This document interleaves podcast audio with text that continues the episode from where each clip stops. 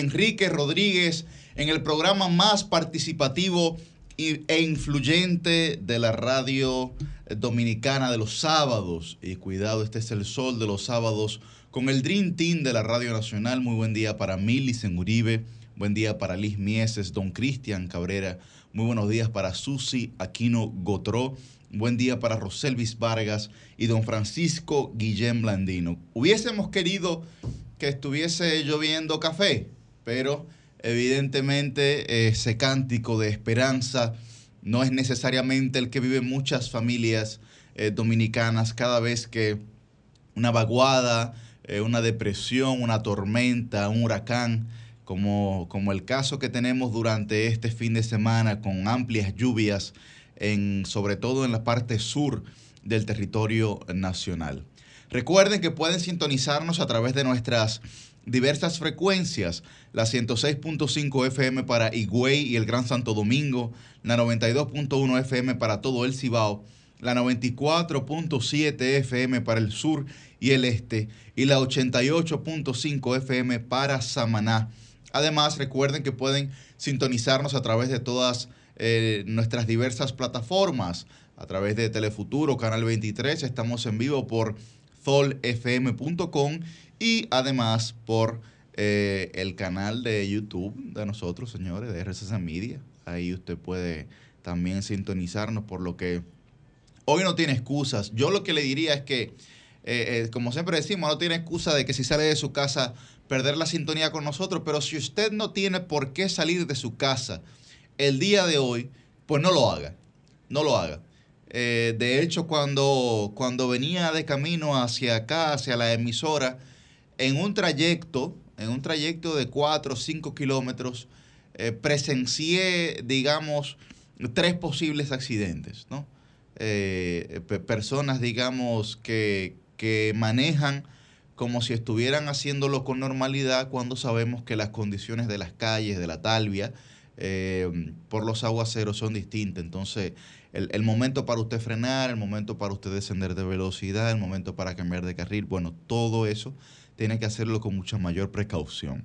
Por lo que si usted el día de hoy no tiene eh, necesidad de por, qué, de por qué salir de su casa, pues entonces intente no, intente no hacerlo, porque puede ser mucho más provechoso para usted y para su familia mantenerse en ese estado. Miren, señores, las, las provincias eh, que estarán con mayor flujo, con mayor cantidad de agua eh, para este fin de semana, según la Oficina Nacional de Meteorología, son Pedernales, Barahona, Asua, Peravia, San Cristóbal, Monseñor Noel, la provincia de Santo Domingo y el Distrito Nacional, Bauruco, San Juan, Elías Piña y San José de Ocoa.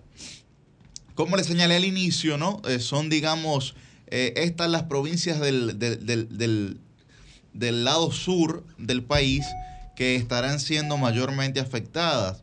Eh, pese a esto, también en meteorología señaló que estas actividades eh, de lluvia se podrían extender hacia otras zonas de La Vega, Monteplata, Sánchez Ramírez, eh, Duarte, María Trinidad Sánchez, San Pedro de Macorís, Atomayor y La Alta Gracia, entre otras producto de la inestabilidad y humedad relacionada con el fenómeno atmosférico. Y eh, por otro lado, también las autoridades han informado que se desbordarán los ríos El Manguito en Villa Jaragua eh, y Panzo y el río Panzo en Neiva. En Neiva. Así que ahí tienen ambos en la provincia Bauruco. Así que mucho cuidado, mucho cuidado en la provincia Bauruco porque sus ríos eh, presentarán desbordes, eh, por lo que evidentemente la prudencia eh, debe, debe, debe ser, digamos, la característica en, todo, en todos estos días, de aquí hasta el lunes, por lo menos, que es cuando, cuando digamos, más despejado estará el panorama, porque las proyecciones que tiene meteorología es de que la tormenta esté, eh, digamos, en su tránsito, en su curso, hasta hoy en la noche, mañana en la mañana. hoy sábado, digamos en la noche, hasta mañana domingo en horas de la mañana. Así que ahí, ahí está. Y eh, dejaría un acumulado de hasta 200 milímetros eh, de lluvia este fin de semana. Buen día, Liz. Buenos días, Yuri. Buen día a todo el equipo de Sol de los sábados y a las personas que nos sintonizan cada sábado por aquí. Una mañana bien lluviosa y efectivamente muy de acuerdo con el comentario de Yuri Enrique, el cual también incitamos aquí a los ciudadanos del Distrito Nacional a no sacar basura mientras esté lloviendo. Oh, sí, muy importante. Recuerden que al uno sacar la basura se llenan esos lo que las llamadas cunetas y así y así se van tapando cada uno de los filtrantes, por lo que se hace mayor conglomeración de agua en las calles de nuestro Distrito Nacional. Recordarle no sacar basura mientras esté lloviendo y también que todos los parques y plazas municipales están cerrados por motivo de esta tormenta, de esta lluvia que va a ser en el día de hoy y en el día de mañana de manera masiva. Yo creo que muchos y pocos temas esta semana, eh, Yuri. Bueno, sí, muchos temas, eh, muchos temas internacionales, Liz. Mañana se celebrarán las elecciones en la República Argentina. Correcto que, mm, bueno, han dado, han dado mucha agua de beber, han dado mucho de qué hablar porque uno de los aspirantes, que es Javier Milei, pues se ha convertido en un fenómeno no solamente, digamos, eh, nacional en la Argentina, sino que se ha convertido en un fenómeno en todo Occidente, ¿no? Es conocido en todo Occidente. Correctamente. Y bueno, por el otro lado está eh, Sergio Massa, que es el candidato, pues, eh, del oficialismo, por así decirlo. Eh, el último debate, eh, tuve, tuve la oportunidad de verlo, el último debate. Muy interesante ese debate. Sí, muy interesante el debate entre Sergio Massa y Javier Milei. Fue, fue muy interesante no solamente por las propuestas que se plantearon, sino por los, por los instrumentos retóricos que cada uno pudo utilizar dentro del esquema del debate. Me explico. En el caso de Sergio Massa, utilizó esa plataforma del debate para cuestionar cada uno de los puntos de Javier Milei y hacerle como si fuese una, una especie de entrevista de paredón. Porque todo lo que Massa le preguntaba a Milei le decía, respóndame sí o no. todo era con respuesta, respóndame sí o no, respóndame sí o no. un tipo de debate interesante. Claro, claro. Y, pero mostró eh, una serie de contradicciones también eh, por parte de mi ley, ¿no? En sus criterios, digamos, económicos, liberales, etcétera. Hasta emocionales. Hasta emocionales, correcto. un lenguaje corporal también. definitivamente. Que, no le ayudó al debate. Definitivamente Sergio Massa fue el ganador de ese debate porque, porque eh, lo instrumentalizó a su, a su gusto, digamos. Eh, en su beneficio, a, su provecho. Ese debate se parece mucho a, un comunicador que ha venido aquí varias veces en la República Dominicana, me voy a quitar el nombre, que siempre saca de quicio al otro. Sí. Y así, y así fue como se vio Argentino también, en Argentina, en, el debate, sí, argentino también, en el debate.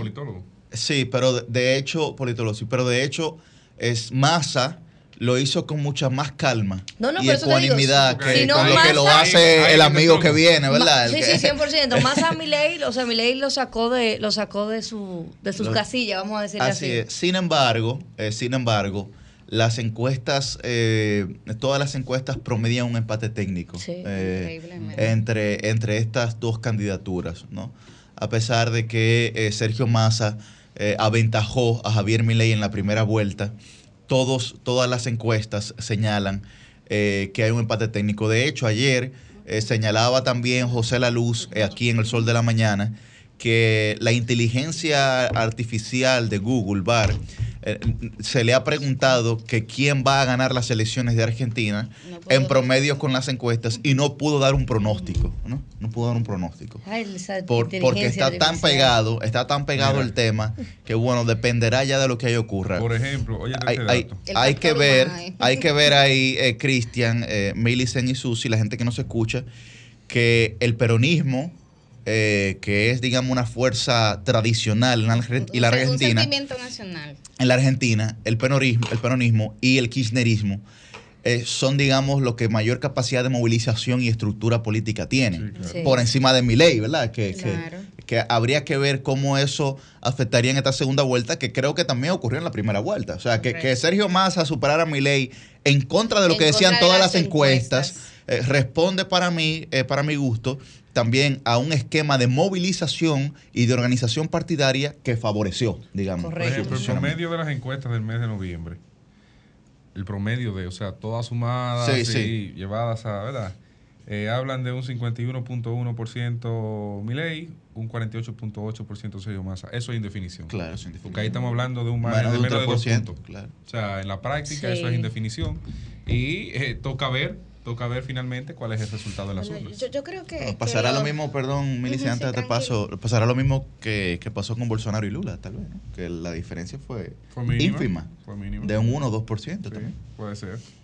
Pero a mí no deja de, de sorprenderme que una eh, persona como Milei pueda tener tanta cabida en el sistema político No, eso tiene una razón. y electoral de, de Argentina. Claro que tiene una razón. O y yo creo, yo creo razones. que, que los partidos políticos eh, tienen que hacer la tarea. Porque justamente son muchas de, la- de las razones. Y una de las razones justamente como la insatisfacción, el desencanto, la poca credibilidad de la ciudadanía en los partidos políticos que son tradicionales, que son formales, que son comedidos, van fracasando y pues le da cabida a figuras como Milei, que para mí es un personaje, un personaje que tiene eh, en su haber una serie de, de propuestas que no aguantan un, un mínimo de, de análisis o de examen desde el punto de vista de la racionalidad, que son populistas, porque hay personas que solamente se dedican a identificar el populismo de izquierda, que lo hay, pero también en el pensamiento conservador, en la derecha hay mucho populismo. Claro. Y Son Milei extremos, ¿no? es, Claro. es un, es un ejemplo eh, clarísimo de eso. Y que una figura como esa tenga esta cabida en, en un país como Argentina, de verdad que, que a mí no deja de, de sorprenderme, de preocuparme. Claro que sí, eh, otra de las razones es también el tema económico, 140%, la inflación ahora mismo y en el economía. es el Nada más y nada menos que, el, que el de ministro de. Economía. Ese Otro, claro, y otro punto también es la división al interno del kirchnerismo. O sea, de verdad que un partido que, que llega, eh, el partido por un lado, el gobierno por otro. O sea, hay una división interna, pues que también eh, permite que se fortalezca la, la oposición. Pero yo insisto, o sea, a mí me, me preocupa mucho que, figuras como Milei, y no es porque sean outsiders, porque hay outsiders y hay outsiders, ¿verdad?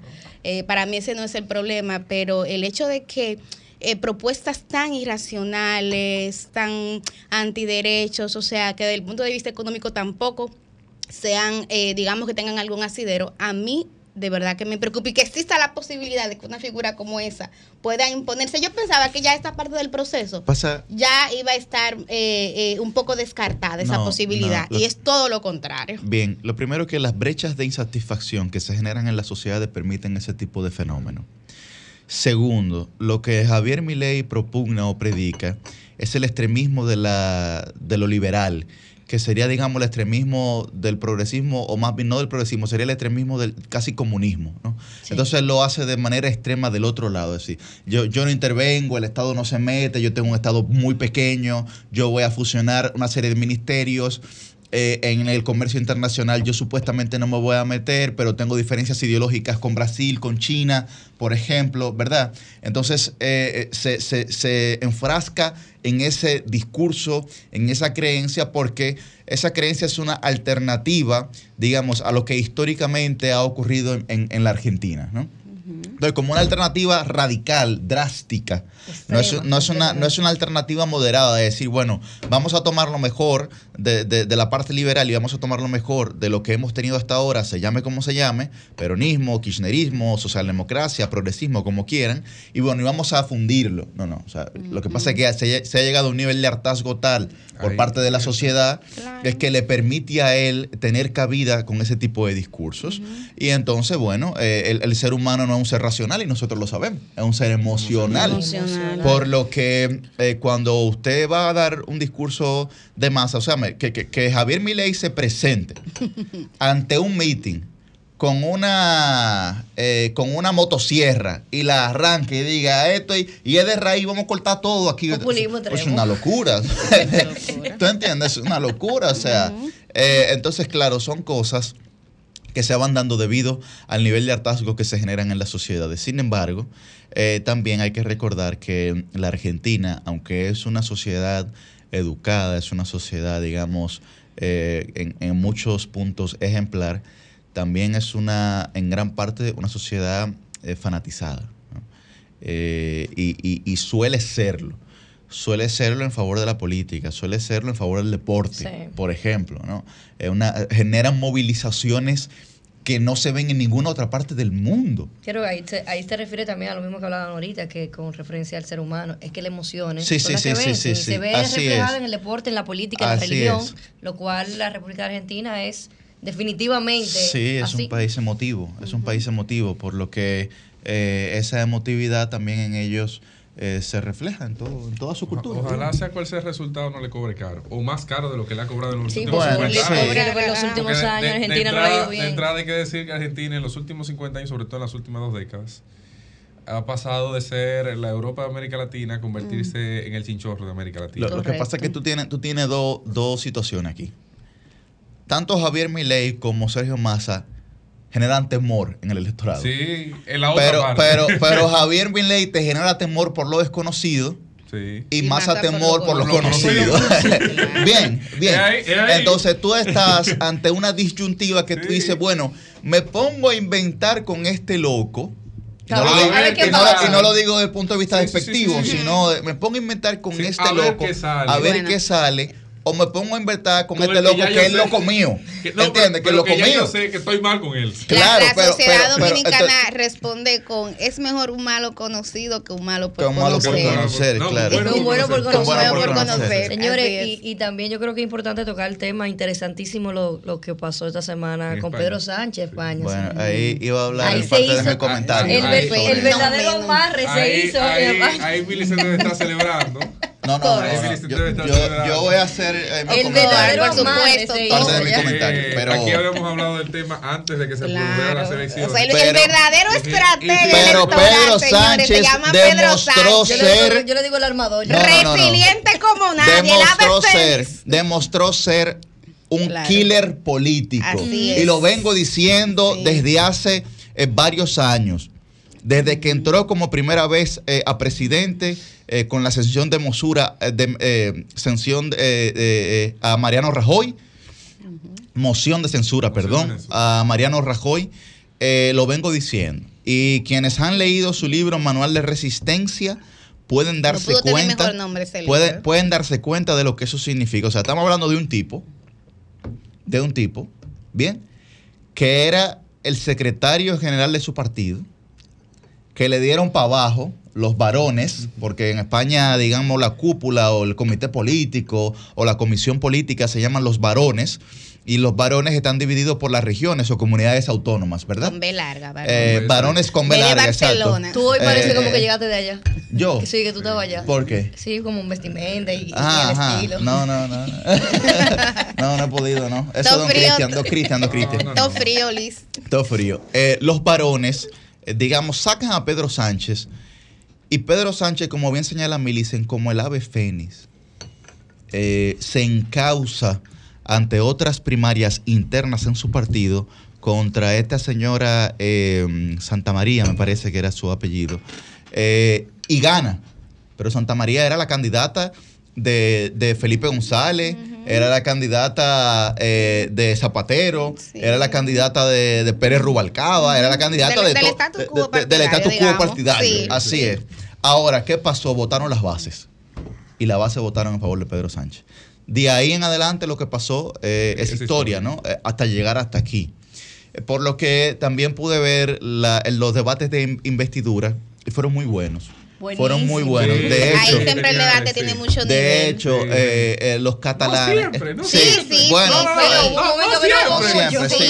pero ahí- pero son pero ahí- ahí- Por lo general, Cristian, No, no, no, claro. no, no, ahí hay debate muy, muy a lo personal. No, sí, sí, se va a lo personal. Decenas de casos. Pero En bueno, hubo, pero- hubo, hubo, no hubo dos, pero escenas, ese, ese debate pero hubo dos escenas muy jocosas, que fue primero la escena de Pedro Sánchez diciéndole a Núñez Feijó, Alberto Sí. Núñez Feijó, eh, El líder del PP. que el líder del Partido Popular, correcto, eh, des- diciéndole, bueno, eh, yo veo que desde ahora nació la tesis de que yo no soy presidente porque no, quiero.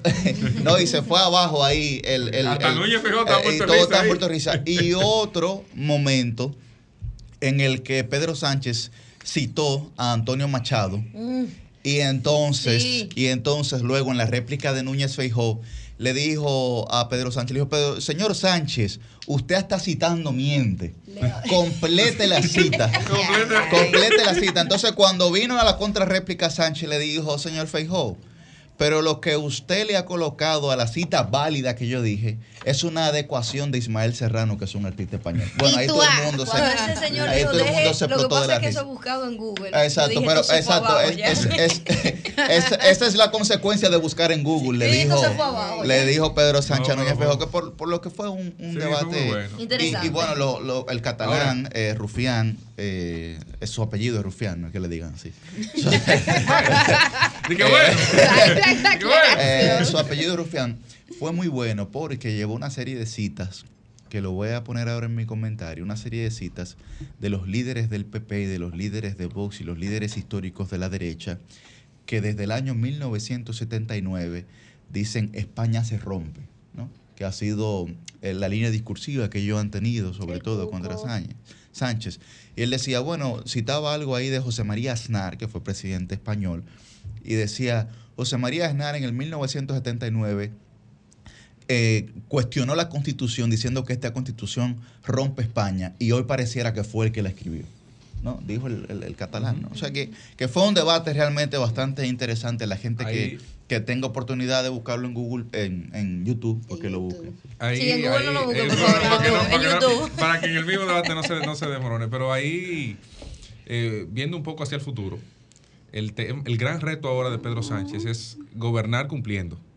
Porque No, está no, y- y- y obligado a preservar mantener esos exacto, apoyos. está Sí. obligado a mantener ese respaldo para que el gobierno no se le caiga La porque gobernabilidad. evidentemente y, y bueno la Bueno, pregunta la cara del rey la- fue un la- poema la ayer pregunta- cuando se juramentó Pedro Sánchez. Sí, la pregunta ahora es, ¿podrá cumplir todo lo que acordó y peor aún, lo que le puedan acordar en el camino?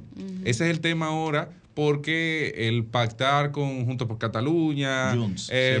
el pactar por, Con el por, PNV, pa- con por el el Partido partido, Vasco. exacto, del País Vasco. Entonces, Vasco. eh, ahí hay unos temas que evidentemente eh, podrían eh, de alguna forma eh, hacer al gobierno tambalearse en alguna etapa. Ojalá no sea así. Ojalá la cordura pueda llegar a España, porque España está en un momento bastante crítico de su estabilidad política Y económica, y económica, económica. y podría esto seguir empujándola. estabilidad política, no económica. Se- Sí, seguir pero bueno, pero la- el- a partir del COVID todavía Claro, la Unión claro, Europea no se, no se ha recuperado al todo. 100% y bueno, el, España no es la excepción a ello. Hay otros países que están en peor condición dentro de la Unión Europea misma.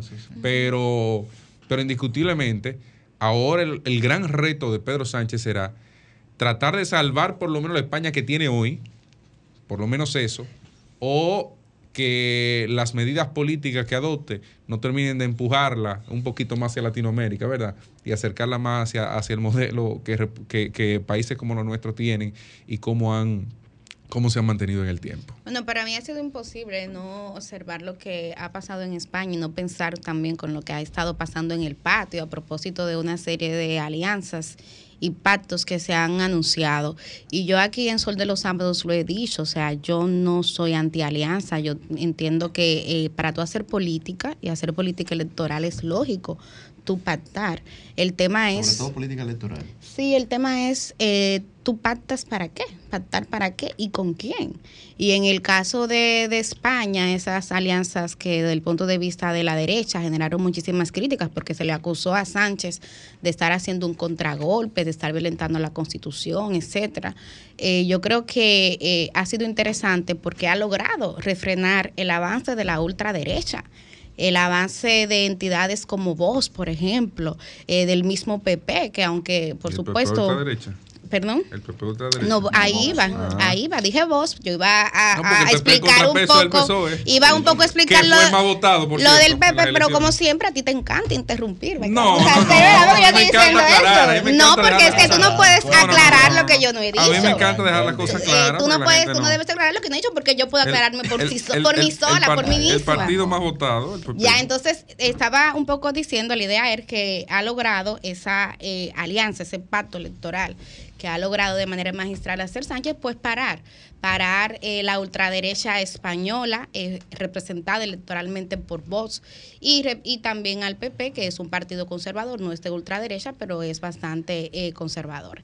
Entonces, desde ese punto de vista, a mí me parece una alianza válida. Ahora bien, concuerdo con Cristian Cabrera en el sentido de que para mí el principal reto va a ser pues la gobernabilidad, de cómo tú vas Pero a lograr mantener... Algo. Dígame. Señalar algo que es una alianza también válida porque el criterio de formación de gobierno en España es muy distinto al de República Dominicana. porque en España hay un que es sistema régimen parlamentario, por lo claro. que, ah, como señalaba Cristian, es verdad que el PP como partido solo sacó más votos y más escaños que el Partido Socialista Obrero Español. Sin embargo, en España, para usted formar gobierno, tiene que ser con mayorías cualificadas dentro del régimen 136, parlamentario. Por 102. ejemplo, en la, en la- en la- en- 76, eh, eh, 76. por ejemplo, en la, en la jornada de investidura de Alberto Núñez Feijó, quien debatió con él no fue ni siquiera Pedro Sánchez, fue un alcalde del Partido Socialista Obrero Español que había sacado más cantidad de votos y que había sacado más escaños en su demarcación, pero a- al igual que Feijó, no pudo gobernar porque el PP y Vox se unieron en su demarcación en contra de él. Sí. Pero Bien, no- nosotros entonces tenemos, eso, eso tenemos- pasa en muchas demarcaciones, en muchas comunidades autónomas, que, tenemos- gana- que ganó el PSOE, por Claro. ejemplo, pero el PP y Vox se unieron y superaron en escaño al PSOE. Y entonces gobierna, gobierna los que Pero- menos votos pero- sacaron. Pero Pero, los que más escaños tienen. Vamos eh, a darle también entrada a Francisco Guillén y a Susi, que también se muerde. en el caso de Francia se ejemplos, por muerde la días, el, caso de, de Trump y de Hillary. está ¿Quién- nervioso que no ¿Quién podía sacó más votos de manera Sí, pero directa, allá por Trump delegados. o Hillary? Pero allá por delegados. Y El voto entonces, popular lo ganó el Hillary. voto Sí, el voto popular lo ganó Hillary, pero ya el en voto delegado, que el presidente, lo ganó Trump. Lo ganó Trump. Buen día, Francisco Guillén Blandino. Buen día, Susi Aquino Gotero. Mira como yo siempre Muy pienso bu- en ti. Wow. Muy buenos días, muy buenos días, agradecido. Tempranito en la mañana con mi regidora querida, presidenta del Consejo de Regidores, Liz Miese. Buenos días a todos. Y buenos días al pueblo dominicano. Eh, me parece interesantísimo lo que ustedes plantean. Creo que dos situaciones que son eh, diametralmente opuestas, como la de España y la de Argentina, marcan un poco la pauta de lo que está pasando en cada una de las regiones en términos políticos. Eh, obligado a referirme al tema argentino por, por ¿verdad? el vínculo que tengo con ese país y el tiempo que estuve viviendo allá, creo que hay que tener en cuenta que, eh, Yuri, te referías al eh, kirchnerismo, ¿verdad? Me parece que fuiste sí, tú que, eh, que te referiste del peronismo y kirchnerismo. al kirchnerismo y al peronismo, porque allá casi todos son peronistas, lo que pasa es que se van ramificando. Y dentro del kirchnerismo también está la cámpora y hay toda una serie de movimientos. Eh, y creo que es importante señalar en ese sentido que si bien la situación crítica de la economía argentina, que es cíclica, pero tiene mucho que ver con esa política de excesivo asistencialismo, cierre de fronteras comerciales eh, y monetarias por parte del kirchnerismo en sus diferentes gobiernos, sobre todo a partir del año 2007, cuando entra Cristina, eh, y digamos una una ralentización en la mayoría de los sectores productivos del país y un excesivo gasto público en materia de asistencia social, Subsidios. pues marca bastante la pauta de lo que ha pasado en la economía argentina, sacando el periodo, el episodio del año 2015 al 2019, cuando gobernó Mauricio Macri del PRO, un poco más hacia la derecha, ¿verdad? Y ya luego viene Alberto Fernández, el actual presidente, con Cristina Fernández como vicepresidenta. Sin embargo, aquí pasa algo muy particular. Alberto Fernández, que es de esa corriente kirchnerista, peronista, es un profesor destacado de la Universidad de Buenos Aires. No es necesariamente la figura más eh, que más promueve el kirchnerismo como tal y ha tenido y ha tenido un desempeño como presidente eh, no tan arraigado a las políticas públicas que implementó Cristina durante sus dos periodos, aun cuando Cristina es vicepresidenta de este país. A partir de eso que digo, hay que destacar que Sergio Massa, que es el candidato que más se identifica con esa corriente, no es necesariamente el candidato que más va a propugnar por las políticas públicas del kirchnerismo. Amén. A pesar de que hoy es ministro de Economía, El superministro. ha, ha sido ministro de Economía, no es, no es un eh, ministro de Economía que va a mantener una política de cerrazón con respecto a las inversiones extranjeras, a la- al cepo cambiario. Yo tengo la, la ligera impresión de que Massa va a venir con una política mucho más flexible Lo demostró en el debate. Porque que, lo veo, lo porque lo veo, a pesar de ser un alto funcionario, uno de los principales funcionarios de este gobierno, lo veo con un criterio menos eh, populista que como veo a la mayoría de los, como vi mientras el tiempo que estuve allá, a la mayoría de los altos funcionarios del gobierno de Cristina. Sin embargo, mi ley, que podría eh, ser el asimilado al sector macrista, no lo es, ese es otro tipo de derecha. Eh, bien ustedes han señalado que es una persona, una figura política, un personaje político, Personaje, dijeron, ¿verdad? Un personaje político que eh, no solamente se ha desmarcado de las corrientes ideológicas tradicionales de la Argentina o de las habituales, sino también que se ha constituido en una suerte de caricatura política eh, para ser atractivo. Porque hay que recordar que Milei pasó a ser diputado nacional en las elecciones pasadas, pero era un total desconocido. Sí, sí. Era un total desconocido. Y él ha logrado calar no solamente en Argentina, sino a nivel regional como una figura política bastante excéntrica, que es lo que le ha permitido reconocimiento, no necesariamente favorabilidad. Sí me sorprende que figuras eh, notables como Patricia Bullrich, que fue ministra de Seguridad en el, en el gobierno de Macri, se haya decantado por apoyar a Milei, pero me, me sorprende. eh, Pero ha sido mal asalto como dice, ¿eh? como dice el sticker, no me lo esperaba, pero no me sorprende. en el sentido de que eh, Milei fue muy duro como crítico de Patricia Bullrich al punto de referirse a ella en términos irrepetibles En la, en la primera vuelta. en la primera vuelta.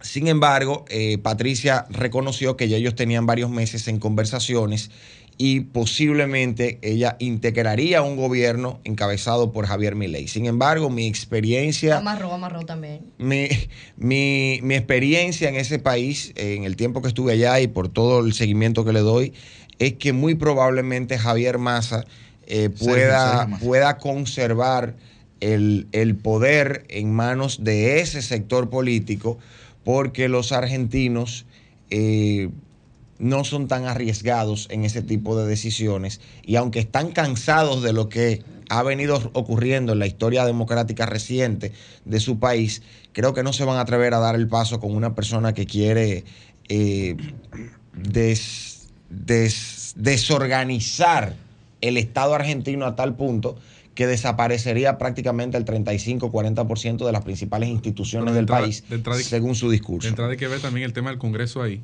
porque nada de lo que Milley promete puede hacerse sin el Congreso. Y el Congreso evidentemente no está a favor de él, aún ganando las elecciones, no estaría a favor de él, lo que generaría una dificultad máxima para que pueda aplicar el radicalismo que tiene hoy como discurso, indistintamente de que tenga o no la voluntad de hacerlo, que salga a comprar legisladores, que haga lo que, lo que entienda, eso le, le es muy cuesta arriba y hay un, un ejercicio de contrapeso ahí, que es el, por eso digo que el Congreso por eso es tan importante para la sociedad, es a partir del contrapeso que puede generar. Claro, es- eso es correcto, Cristian. Ahora, hay que tener en cuenta algo. Eh, Argentina es un sistema federal, es un sistema bicameral, pero es un sistema donde el Ejecutivo tiene más herramientas que en la República Dominicana para actuar, Aplicar. para actuar sin la necesidad del Congreso. Entonces, eso habría que ver Sí, pero temas como la disolución del Banco Central, por ejemplo, que es uno de los preceptos No, fundamentales pero- de mi ley. Eso es imposible Pero hacerlo sin el ya Congreso. la disolución del Banco Central es quizás la propuesta más radical y más excéntrica de todas las que él podría plantear. que plantea es ahí. el. Ahí hay una- sí, ahí hay totalmente, totalmente. De modo que habría que ver cómo esto funcionaría. Hay que recordar que el vicepresidente de la República en Argentina es el presidente, El del, presidente del Senado, Senado. de modo que hay un nivel de intervención o por lo menos de contacto más cercano entre el Congreso Federal y el gobierno de la nación, pero habría que ver cómo esto se va a desarrollar. Eh, lo que sí, lo que sí eh, he conversado con mucha gente en Argentina a lo largo de este periodo de campaña y, de esta presentación de propuestas y no veo muy claro que Milei la tenga fácil para ganarle a un hombre del establishment como lo es Sergio Massa. Eh, adelante, doña Susi, Susi, aquí sí, no vamos otro. allá. Luego de esta amplia explicación de Francisco Guillén Blandino, pues no saludamos. la de Cristian y la de eh, Oye, pero óigala, óigala, Adelante, adelante, porque ¿Qué ya tenemos que ir con, con nuestros oyentes en un momento, que es un panorama, la verdad, que mantiene, como bien señala la prensa internacional, en vilo a este país de Sudamérica y a toda la comunidad internacional, especialmente latinoamericana, que se mantiene atenta a los resultados que va a tener esta segunda vuelta electoral del próximo domingo en ese país, en Argentina, donde se enfrentan, como ya bien han señalado mis compañeros, el ministro de Economía argentina, Sergio Massa, y el diputado libertario Javier Milei. Javier Milei ha dicho que sí, que tienen los votos para ganar en una cita que quiero señalar. Los votos están y les vamos a ganar. Viva la libertad carajo. No sé si se podía decir carajo, pero ya lo dijimos. Él lo dijo en, en su actividad de cierre de campaña donde aseguró y se eh, promovió como la persona que va a traer los cambios y hacer una revolución a ese país. Una revolución que mantiene a quienes más o menos tenemos dos dedos de frente eh, un poco eh, asustados porque es una persona que no se muestra como alguien que va a respetar nada, ni que tiene niveles de cordura para mantener algún tipo de orden en el estado de ese país que tanta convulsión ha tenido últimamente. En el caso de Massa, pues él en su cierre de campaña expresó que eh, pueden tener la plena seguridad que si él tiene la responsabilidad de gobernar Argentina va a dejar su alma y toda su fuerza para construir ese país que él dice es toda una utopía, pero lo podemos hacer realidad. Vamos a ver cuáles serán los resultados en esa vecina nación, pero eh, bueno, ni tan vecina porque queda en Sudamérica, pero realmente es un panorama inquietante porque dependiendo de los resultados el destino puede ser totalmente diferente. Cuando uno tiene una gente tan radical como es mi ley, cualquier cosa puede pasar y me recuerda el escenario que se vislumbraba cuando por primera vez se esperaba que Donald Trump fuera presidente de los Estados Unidos. No, y lo La vivimos verdad con que Bolsonaro en Brasil. Bolsonaro Así es. Retroceso para ese- América Latina, Dios ese mío. Sí, ese sí era loco, que hasta con el COVID estaba diciendo que no era verdad, no sé cuánto, y ahí empezó toda la gran cantidad de personas infectadas en ese país.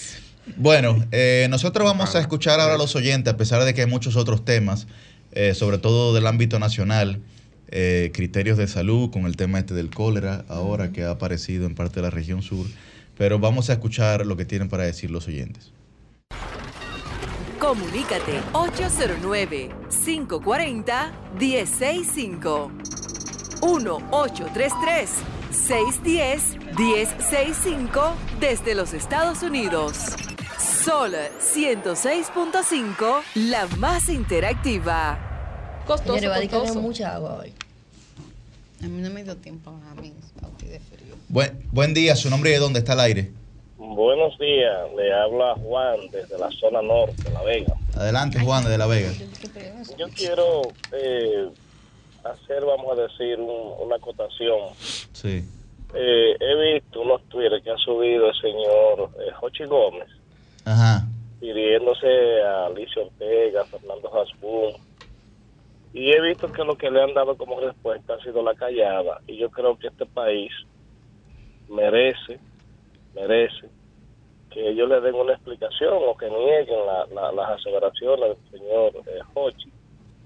Porque la población está expectante, esperando ¿verdad? cuál va a ser la, la respuesta de, de Alicia Ortega y de, y de Fernando para que le den como tranquilidad, para que nosotros como ciudadanos sepamos a quién es que tenemos en los medios de comunicación haciendo planteamientos toda la semana. Bien. La, la- la soci- la ciudadanía necesita saber su respuesta en torno a, a esta situación. Bien. Gracias. Ahí está su llamado. Buen día, su nombre y de dónde está el aire. Buen día, bendiciones al equipo. Le saluda Merán de aquí, de los Guaricanos. Adelante, Merán. Sí, yo siempre hago el llamado a las, a las autori- autoridades legislativas de nuestro municipio para que legislen por leyes de, de que nuestro municipio siga avanzando y siga creciendo. Pero ahora mismo no vemos como que esa parte se manifieste en ese sentido. Lo que queremos es que el municipio siga avanzando y ellos tienen que hacer su parte. Por favor, se lo pedimos. Pasen buenos días. Ahí está su llamado. Gracias, Merán. Buen día, su nombre y de dónde está el aire. Fue esa llamada. Buen día, está el aire. Buen día, Judy. Adelante, hermano. Óyeme, pero por mentir, o sea, si, si mentir fuera castigado con alguna pena, este gobierno tu- tuviera 10 cadenas perpetuas. Porque eh, cuando surgió eh, el problema con, con la, la fiebre de, de- de los cerdos, Porcina. eh, sí, eh, eh, invirtieron dinero en tratar de negarlo y al final no en vez de, de- de invertir dinero en la solución y al final tuvieron que invertir dinero en la solución. Con el asunto este de, de, del cólera en Barahona lo propio. A esta altura de juego todavía están negando esa situación donde van más de 10 personas muertas es una es una cosa increíble. Y con, otra situación fue la, la de lo, la de la del dengue que no era dengue. Y al final eh, eh, eh, el paquete de muertos y, e invirtiendo dinero en, en- en- en- eh, tratando de negar las cosas. Porque si, si se invierte en la solución o sea, eh, la gente entiende que, que se está resolviendo y se está solucionando pero no hacen la cosa al revés. Yo no entiendo qué que, clase de gobierno que nosotros tenemos. Muchas gracias por buen día Eso se conoce bien en psicología, los procesos de negación. Disonancia cognitiva. Eh, disonancia cognitiva. Buen día, su nombre y de dónde está el aire. Sí, buenos días, Máximo, desde Santiago. Adelante, Un saludo para Máximo. todos. Para todos. Óigame, en primer lugar quiero casi solicitarle, solicitarle de, con la debida discreción, ver, Sí, te escuchamos, Máximo. sí, ver, porque no, no supimos bien los resultados de muchos de ustedes, y no solo yo, más gente que lo sigue y lo aprecia a ustedes, los resultados finales con el asunto de las candidaturas, que varios del programa, gente valioso y que deben ser integrados a la generación de relevo, porque la juventud en una gran proporción anda desviado. Ustedes son las grandes excepciones que siempre existen en los pueblos cuando las sociedades se desvían. Saber qué resultado ha habido y cuál es el resultado agraciado, de- de- con la- porque el programa no es para eso, pero también. Este es un programa ganador, líder. Aquí todo el que está es sentado ganó su candidatura. Usted tenía tres precandidatos y ahora tiene tres candidatos. Ya, correcto. Ah, Y uno en cada me partido. Y que Dios siga, porque ahora es que viene la bueno el próximo año. así. Ese Eh. joven Guillén, tanto Yuri como esas jóvenes que están ahí, son gente eh, valioso que esperamos que la sociedad sepa apreciarlo en su justo valor, para bien de la sociedad más que para ustedes mismos. Y- Tiene, tiene aquí los tres partidos, por el PRM Liz Miese, por la Fuerza del Pueblo Francisco Guillén y por el PLD Yuri Enrique Rodríguez. Elija.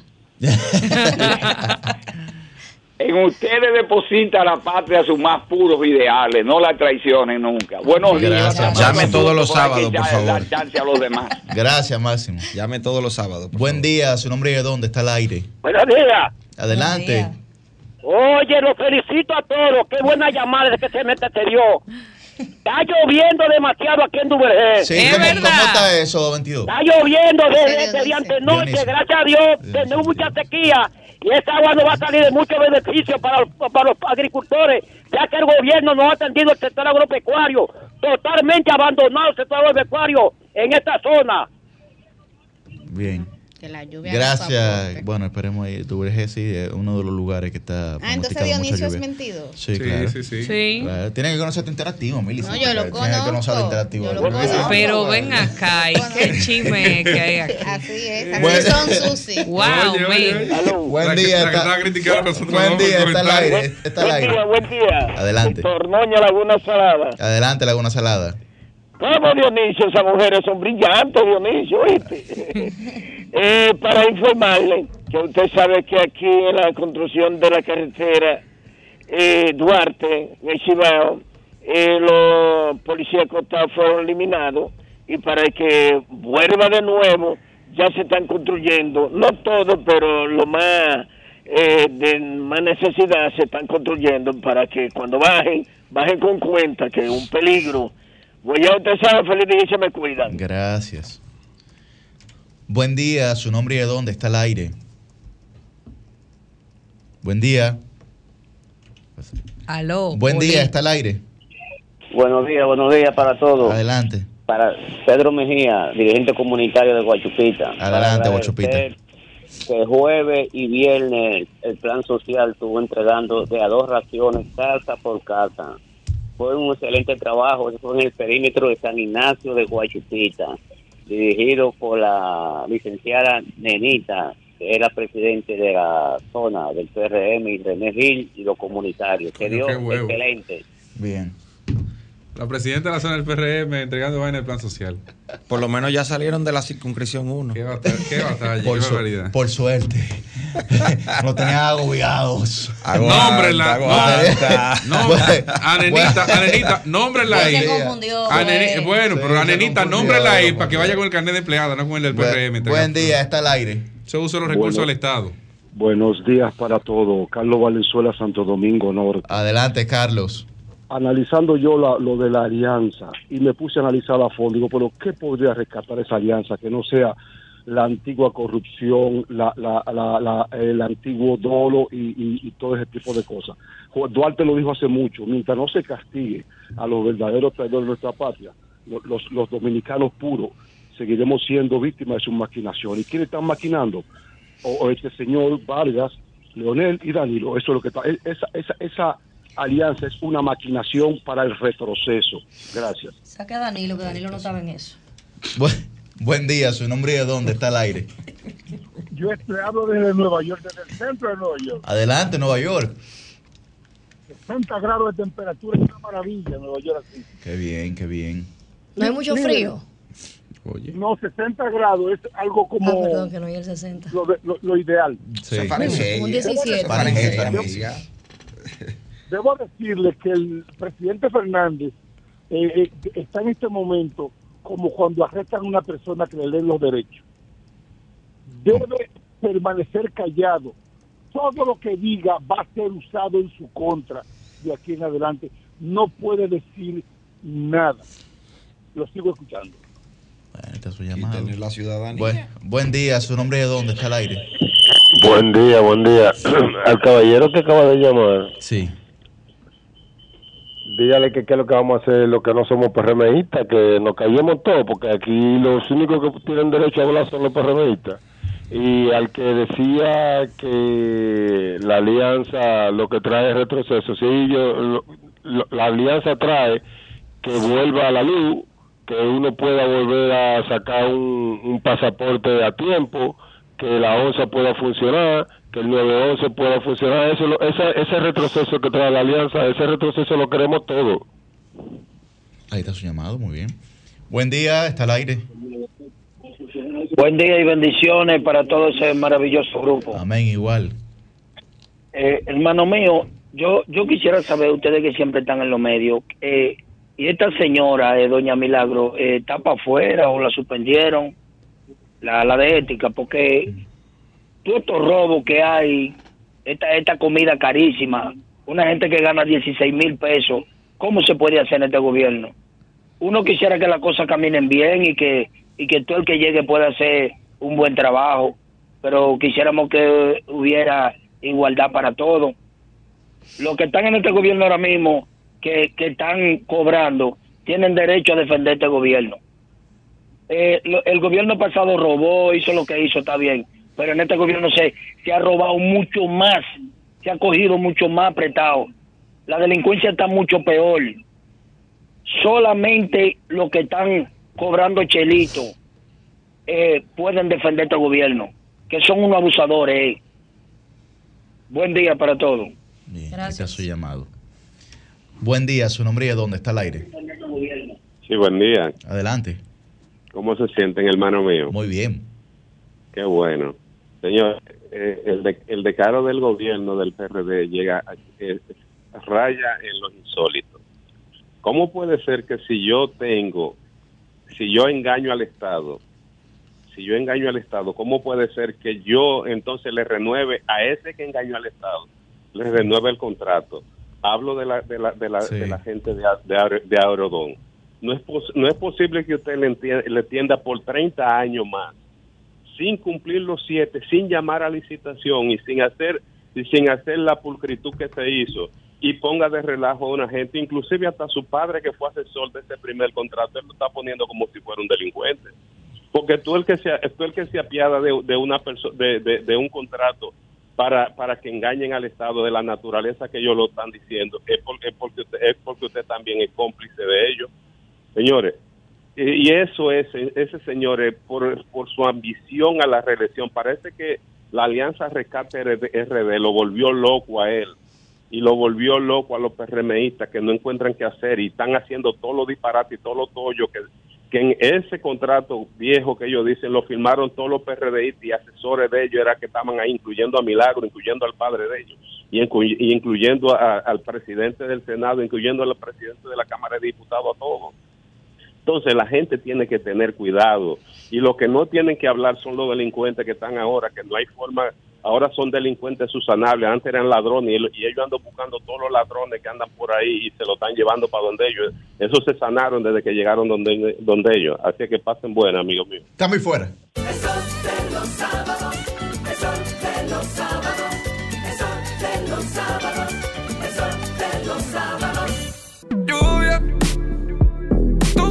besos fríos, my como la lluvia. Bajo tu aguacero sigo esperando. Dime hasta cuándo no estarás aquí. Dime si volverás. My baby lluvia, tus besos fríos, my como la lluvia. Bueno, señores, hoy, hoy esto está interesante. La producción Sí, está no sé hoy si como activo creativo, ¿eh? Creativo. Ella no sé si comentar. Él y comparten los controles. Me Dice- sentí como en la bacana. Dice, bueno, es parte de Resumen Media. Por supuesto. Sí, claro. Ahí me cambiaron el mood ya. Eh, Yo borré el comentario. Acabo de borrar el comentario. Estaba haciendo levantamiento. Aquí hay, aquí hay unos señores que se dedican a ir al gimnasio después del programa, pero que hoy han tomado la decisión de que deliberadamente no asistirán, porque con ese esa emoción, digamos que... Con esa intro ya hubo un cambio de switch. Con esa intro sí, un cambio de switch. Bueno, señores, nosotros a las... De, de switch y de rumbo, así es. Está rumba aquí de la mañana también. Ah, también, Sí. por supuesto. estamos, estamos alineados con el grupo. Así es. Bueno, señores, a las 8 y 2 de la mañana iniciamos la ronda de comentarios de este Sol de los Sábados. Muy buen día para don Francisco Guillén Blandino. Muy buenos días, muy buenos días al pueblo dominicano, buenos días a nuestros compañeros en cabina y a nuestro equipo de producción. Señores, hay que referirse de manera obligada hoy al anuncio que hizo a principio de semana el presidente de la República, Luis Abinader, con respecto a la renegociación, si realmente cabe ese término, del contrato de concesión aeroportuaria que tiene la empresa Aerodom para administrar seis de los principales aeropuertos de la República Dominicana. Ese anuncio pudo haber sido una noticia muy aplaudida por todos los sectores de nuestro país, pudo haberlo sido por, en principio, ser una negociación favorable. Sin embargo, el presidente de la República, sus asesores eh, y el gabinete, digamos, quienes toman las decisiones políticas e institucionales, decidieron que esta no fuera una buena noticia para la República Dominicana, eh, porque, hay que decirlo, en ese afán y en esa obcecación del presidente y del PRM por permanecer en el poder, decidieron inyectarle a esa negociación y al anuncio un tinte político, un sello antidemocrático, en vista de que desde ese anuncio se puede ver que el interés marcado por parte del presidente y del gobierno es de buscar más dinero para la reelección. Más dinero para la reelección. Eso es todo lo que se puede concluir de ese anuncio que hizo el presidente. Y miren por qué. Cuando el presidente hace el anuncio sobre la renegociación del contrato de concesión y de renovación de este contrato por 30 años más a partir del año 2030, es decir, sería hasta el año 2060, el presidente afirma que el país va a recibir beneficios por esa concesión desde 1.900 hasta 2.200 millones de dólares.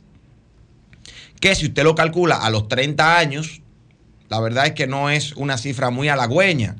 Pudo haber sido más. Pudimos utilizar mejores herramientas de negociación. Pudimos esperar que se acercara más el tiempo de vencimiento de este contrato que todavía le faltan siete años para vencerse y nosotros tener datos y herramientas para hacer una mejor negociación. Pero no se hizo, estamos apresurados. De hecho, esa renegociación le debió tocar al gobierno que entrará en el 2028, ni siquiera al 2024, para nosotros estar en una mejor condición como país de renegociar ese contrato, sea con Vinci Airports, sea con otra empresa, sea mediante una renovación del contrato, sea mediante una licitación pública internacional. Pero este no era el momento. Ahora bien, el gobierno decidió hacerlo. De esos aproximadamente 2 mil millones de dólares que el presidente anunció que entrarían de beneficio al país, hay una cifra impactante de 775 millones de dólares que entrarían en los próximos seis meses a las arcas del Estado. Casi 800 millones de dólares. Supuestamente dice el presidente que esto serviría para ejecutar diversas obras, tanto en municipios del Gran Santo Domingo como en municipios de San Cristóbal, justamente. Esto, hay que decir, no es más, señores, que una propaganda política, electorera, reeleccionista por parte del gobierno del PRM, que busca disfrazar un pago por adelantado que algunos ya han calificado, tanto el Partido Fuerza del Pueblo como el candidato presidencial del PLD, Abel, Martínez, han calificado como un préstamo disfrazado, pero se busca eh, disfrazar un pago por adelantado de 800 millones de dólares casi, que dicho sea de paso no tiene ningún fundamento jurídico. ¿eh? Si nos ponemos a buscar el sustento legal de esto, no va a aparecer. De aproximadamente el 50% de... Y esto solamente responde a, a un interés recaudatorio por parte del equipo de la reelección, buscar más cuartos para la reelección de Luis Abinader el año que viene. Porque vamos a pensar un poco. El gobierno ha tomado 30 mil millones de dólares en préstamos en estos tres años y no ha inaugurado una sola obra de envergadura nacional, de impacto real. No han podido ni siquiera terminar tres kilómetros de la línea del metro que están haciendo, tres kilómetros de la línea del metro en tres años.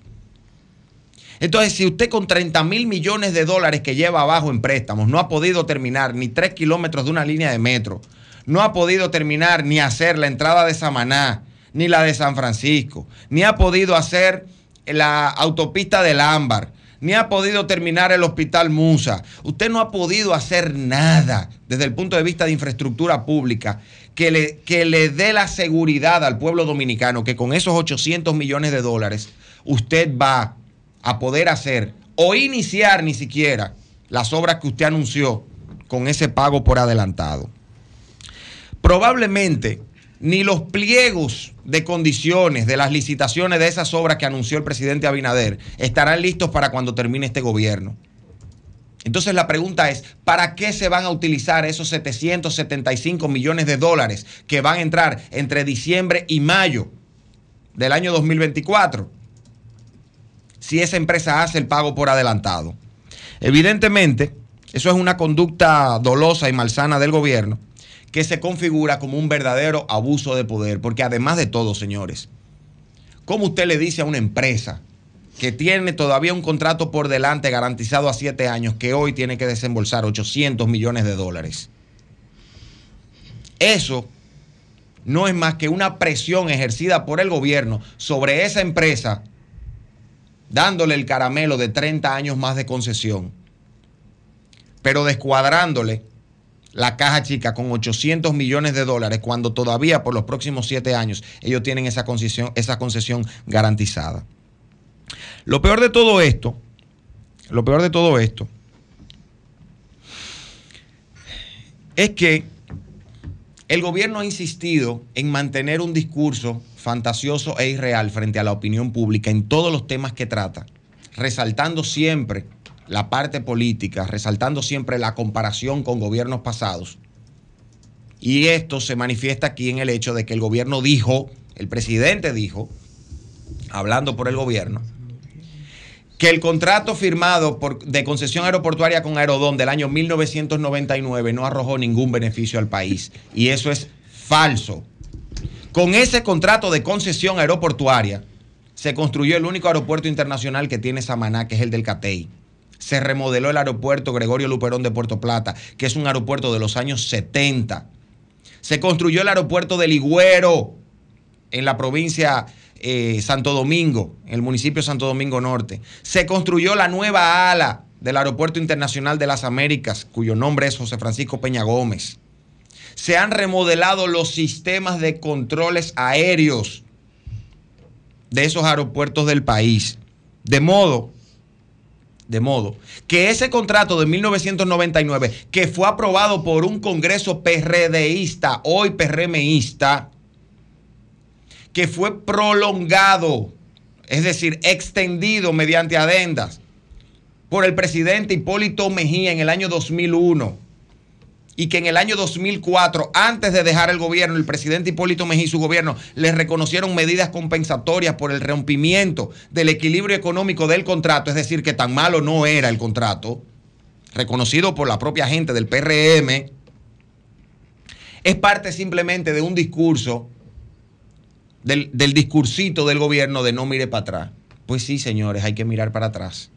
Y cada vez que el gobierno y el presidente comparen con el pasado, hay que mirar para atrás para descubrir las mentiras que nos están vendiendo desde el gobierno de la República Dominicana, que está siendo utilizado como una plataforma puramente reeleccionista, independientemente de los intereses del pueblo dominicano y mucho más allá de la realidad que vive el pueblo dominicano está, usando, está siendo usado como una plataforma reeleccionista, empeñando el futuro de la República Dominicana a costa del futuro de las generaciones que vienen a la República Dominicana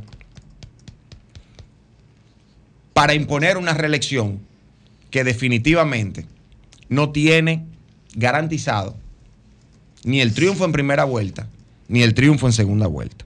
Por lo tanto, señores, entiendo que este es un tema que hay que profundizar que los técnicos tienen que salir, como salieron los pilotos, a referirse sobre este tema y que el pueblo dominicano tiene que ejercer su labor de fiscalización social, porque nos quieren utilizar para comprar la reelección. Cambio y fuera.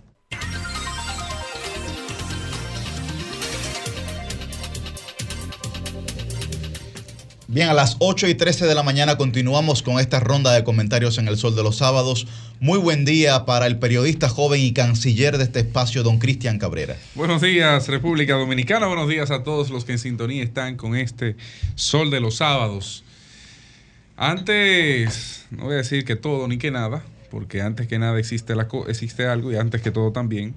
Eh, debo decirles, antes del comentario base de este espacio, debo pedirle a las autoridades que sean responsables cuando les toque asumir alguna situación, alguna gestión de crisis en cualquier índole.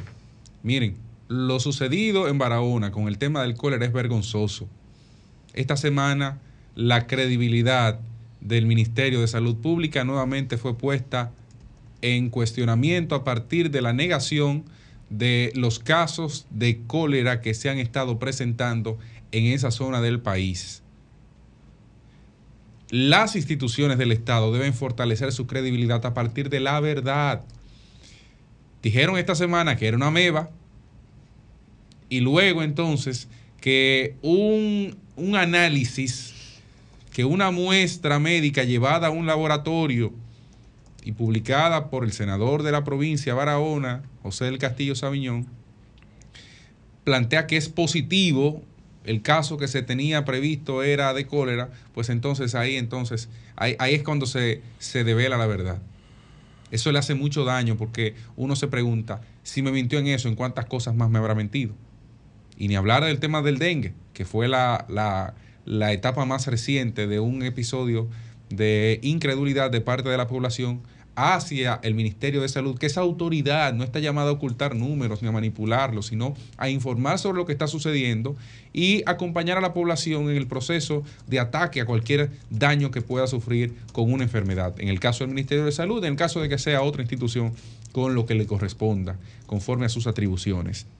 Eso es muy penoso y yo espero que no se repita. Miren, República Dominicana tiene una condición muy especial y es que mantiene con vida una buena parte de sus ex jefes de estados, incluso activos políticamente hablando, y eso yo creo que es una gran ventaja. Y digo que es una gran ventaja porque las experiencias que estos hayan podido acumular sirven de pie amigo para los que están, para los que estarán y para ellos mismos comparar entre sí qué ocurrió en un momento, cómo eso se manejó y cómo pueden evitarse situaciones en el futuro. Yo creo que República Dominicana hoy está ante la oportunidad de reunir a los cuatro presidentes que tiene con vida, y hablo de presidentes porque para mí nunca pierden la condición de ello, los cinco expresidentes, los presidentes también de las altas cortes que por allí pasaron y los que están, así como los 10 presidentes del- de la Cámara de Diputados con vida y los más de 5 que tiene el Senado con vida. Y eso lo planteo a partir de la realización esta semana de la décima eh, convención empresarial que realizaba el CONEP. Incluso allí planteaba una serie de elementos que me parecen más que válidos para el desarrollo de la República Dominicana visto desde el sector empresarial. Y digo esto porque fíjense, el éxito en casi todos los sectores de la sociedad, no solo dominicana, sino en el mundo, usted lo confirma cuando logra ver la unidad de una clase en favor de determinado proyecto. Cuando el sector empresarial se unifica, bueno, los resultados están ahí, obtienen lo que se plantea. Cuando el sector social aquí se unifica, bueno, el resultado está ahí, 4%, eh, que si marcha verde, etcétera. El resultado se plantea. Lo que eh, cuando la sociedad se unifica en torno a una dirección se plantea, pues termina lográndose. Quizás no como se idealizó, pero termina lográndose. Y yo quisiera que esa clase política se reúna y hago la propuesta aquí formal de que sea llevado a través del Consejo Nacional de la Empresa Privada como coordinador por el peso que tiene en la sociedad dominicana y en ese mismo liderazgo político, que no hay un presidente ni en ejercicio ni pasado, que cierre la llamada a, a un, a un espacio como el CONEP, de que se junten. Pero no el CONEP por sí mismo, sino con la participación también del sector social, con la participación de la propia iglesia. Y no hablo del Consejo Económico y Social, donde hay prácticamente todos los sectores representados, no. Yo me refiero a un cónclave anual que tenga fecha determinada y que incluso puede ejecutarse a partir del próximo año, cuando ya los resultados electorales estén listos, cuando no haya diatribas electorales de por medio, para que allí año tras año se analicen y se propongan metas que se cumplan y que permitan que la sociedad dominicana evolucione. Por ejemplo, yo iniciaría con cuatro elementos esenciales para la sociedad dominicana de hoy. Y le pido atención al sector empresarial, así como a la clase política dominicana. Miren, la educación no aguanta tres días más en las condiciones en las que está hoy. Ya el negocio se logró, ya hay dinero de más para el 4%, ya se destina todo lo que se necesita. Pero hace falta que demos el paso hacia la calidad y eso solamente será logrado si la clase política, el sector empresarial y los que tienen vínculos directos se determinan y se proponen eso.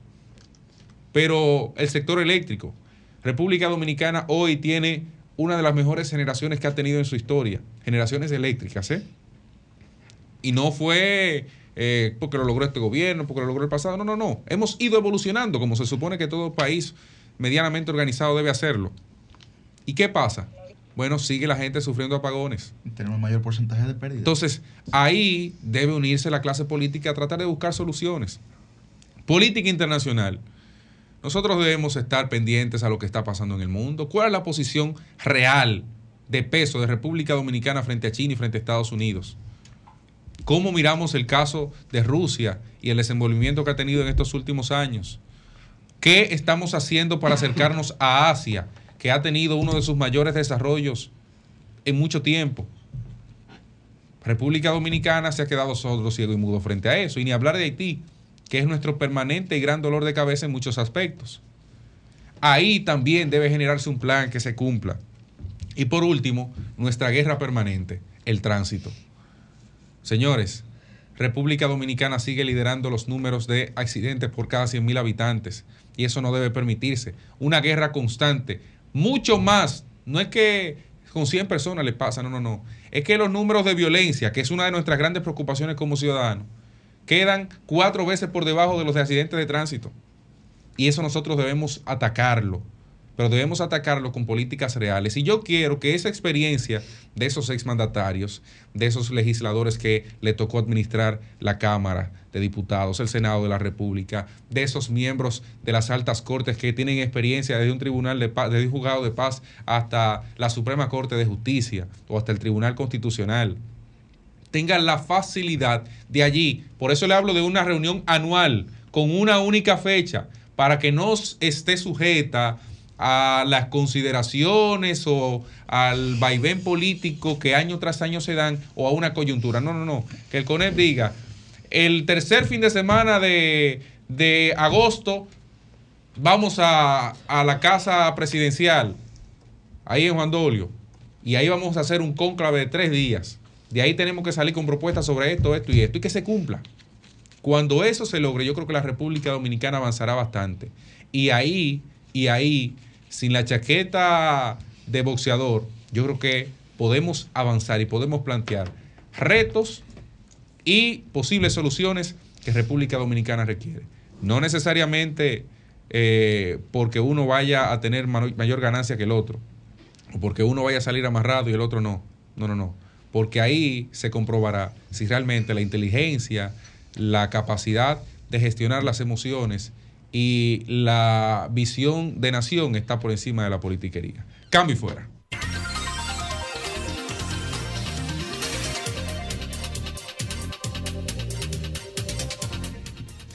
Bien, a las 8 y 22 de la mañana continuamos con nuestra ronda de comentarios. Muy buen día para la regidora del pueblo, Liz Mieses. Muchísimas gracias, Yuri. Buenos días a todas las personas que nos sintonizan cada sábado por aquí en Sol de los Sábados. Y un saludo muy especial al equipo técnico que nos asiste todos los sábados por aquí en el grupo RCC media. Señores, hablando un poquito de, de lo que es el sector agrícola y la construcción. Aquí en la República Dominicana tenemos muchas instituciones que la mayoría de, me atrevo a decir que la mayoría de los ciudadanos no tienen ni idea de qué sirven, o sea, para qué funcionan y por qué son instituciones eh, públicas y algunas públicas semiprivadas. Y en eso me voy a que el pasado lunes el presidente de la República, Luis Abinader, dijo que el Banco de Desarrollo y Exportación Bandex tiene ya disponible 3 mil millones de pesos para mecanizar la mano de obra agrícola y las maquinarias de construcción. Son 3 mil millones de pesos que se van a ver reflejados de manera directa en este sector. Y esto es parte de las funciones de instituciones que la mayoría de gente no conoce. Esto también va a ayudar a reducir que la mano de obra irregular y la infraestructura relacionada al proceso de uso de los aparatos se refirió él mismo a poder eficientizarla. Es importante recalcar que este Bandex, eh, quien lo dirige Juan Alberto Mustafa, explicó que a su llegada solamente disponía una cartera de crédito de 100 millones de pesos y al día de hoy han alcanzado los 7 mil millones de pesos. 7 mil millones de pesos que se han inyectado de manera directa al dicho sector, buscando innovación, tecnología y emprendimiento. Esto es gracias a la visión del presidente Luis Abinader, gracias también a la visión de quien lo administra el Bandex, que es Juan Mustafa, de 100 millones han pasado a 7 mil millones. Un, un aporte que se está haciendo a una tasa de un 9.5% por 7 años, una tasa que va a ayudar al financiamiento de poder eficientizar dicho sector agrícola en la República Dominicana. Pasando a otro tema, tengo que hablar sobre una encuesta que salió en esta semana, donde se refleja a la alcaldesa del Distrito Nacional, Carolina Mejía, con un 67% de intención de voto. Una cosa es intención de voto y otra cosa es popularidad. Cuando vemos una figura con un 67% de intención de voto, te deja un reflejo que debe de tener una popularidad de alrededor de un 80%. La actual alcaldesa del Distrito Nacional se ve, sigue siendo la favorita aquí en nuestra capital, a diferencia de su, del otro contrincante, quien es Domingo Contreras, quien obtuvo un 19% de popularidad y un 14% se mostró indeciso del mismo. Carolina Mejía es un reflejo de la buena administración, lo ve reflejado en todas las encuestas que han pasado en los últimos 24 meses aquí en la República Dominicana y las mismas también hablaron de la valoración que tiene el presidente de la República, quien se posiciona en un primer lugar con un, con un 50% como ganador y en imagen positiva un 67%. Así también se habló de embajadores como Sonia Guzmán, embajadora de Estados Unidos, Rosa Hernández de Grullón, embajadora de Francia, Patricia Villegas, quien encabeza los top 10 de los embajadores más influyentes. Esta encuesta es una encuesta que se ha posicionado llamada Sondeos, la cual cada cierto tiempo marca un rating no solamente de la valoración de los alcaldes, de los senadores, de los diputados, de los presidenciables, sino también que dice cuáles tienen mayor popularidad y cuáles tienen mayor rechazo. Yo saludo esa parte de la democracia que es la que se ve reflejada en las diferentes encuestas que se manejan. Y creo que hablar de hablar del Distrito Nacional es hablar y mencionar a Carolina Mejía. Cambio fuera. El sol de los sábados, el sol de los sábados, el sol de los sábados, el sol de los sábados. Bien, estamos, estamos de vuelta aquí en el Sol de los Sábados a las 8 y 32 de la mañana. Continuamos con esta ronda de comentarios. Coordinador, disculpe. Sí, sí, adelante. Disculpe. Entra- entramos sin música ahora. No, están jugando No, con las no, emociones de no, nosotros. no te lleves. No entiendo. Están jugando con las emociones de nosotros, no, pero no está te bien. La producción tiene que ser disciplinado aquí. No te lleves. No te lleves de él. Coherencia, Usted no le claro. puede dar una probadita porque usted quiere el plato Se completo. quiere coger el brazo de una Oh, vez. ¿Y qué es esto? A las 8 y 32 de la mañana es el turno de la versátil. Muy buen día para Susi Aquino Gotro. La licenciada, denunciando los males. Muchísimas gracias compañeros, feliz de estar aquí en este sol de los sábados. Varios temas, iniciar por el primero con el cual nos vamos a el distrito municipal del Carril en Jaina. Allí la gente de esta comunidad se siente contenta por una obra que le acaba de entregar el gobierno dominicano porque los niños, cientos de niños que practican deportes en el Play Las Arenas de esa comunidad van a estar con sus vidas garantizadas luego de la entrega de esta obra. ¿Por qué? Porque a través del Ministerio de Obras Públicas y Comunicaciones se inauguró un paso peatonal y motorizado sobre la autopista 6 de noviembre. Estos niños pues tenían que arriesgar su vida para cruzar y ahora con este paso eh, peatonal y motorizado pues van a tener una mayor seguridad a la hora de eh, dirigirse a hacer sus actividades deportivas. Este puente conecta con el Play y eh, su inversión fue superior a los 66 millones de pesos. Fue una promesa que había hecho la primera dama de la República, Raquel Arbaje, a los niños que practican béisbol en la comunidad y qué bueno pues que el gobierno cumplió con esta promesa para estos eh, jóvenes, para estos niños y para todos los padres que también tenían preocupación por la seguridad de sus vástagos. El acto fue encabezado por el ministro de la presidencia, Joel Santos, quien fue en representación del presidente de la República y allí estuvo con el ministro de Obras Públicas de Ligne Ascensión que eh, pues mencionó durante el acto que garantiza la seguridad esta obra de miles de personas que transitan a diario por esta zona y que llevaba más de 20 años esperando por una solución. Además de esto, pues eh, se asfaltaron las calles de toda la zona, de todo el entorno de la obra. Una cancha de basquetbol se entregó y eh, a través de los programas especiales se cambiaron los techos de zinc viejo por nuevo a 25 familias de escasos recursos. Esta es una obra que bien señaló el ministro, no es de una gran cantidad de recursos económicos, pero que para los residentes de esa comunidad esa es una mega obra para ellos porque les resuelve un problema que tenían. En otro orden, quiero hablar sobre un tema muy importante y es sobre una ley que se ha promulgado. Se mencionó esta ley en eh, la reciente reunión del Pleno de la Junta de Aviación Civil, donde su presidente José Marte Piantini habló con todos ellos del crecimiento de esta industria en el país y cómo esto promueve que crezca la economía y el desarrollo nacional, porque se han establecido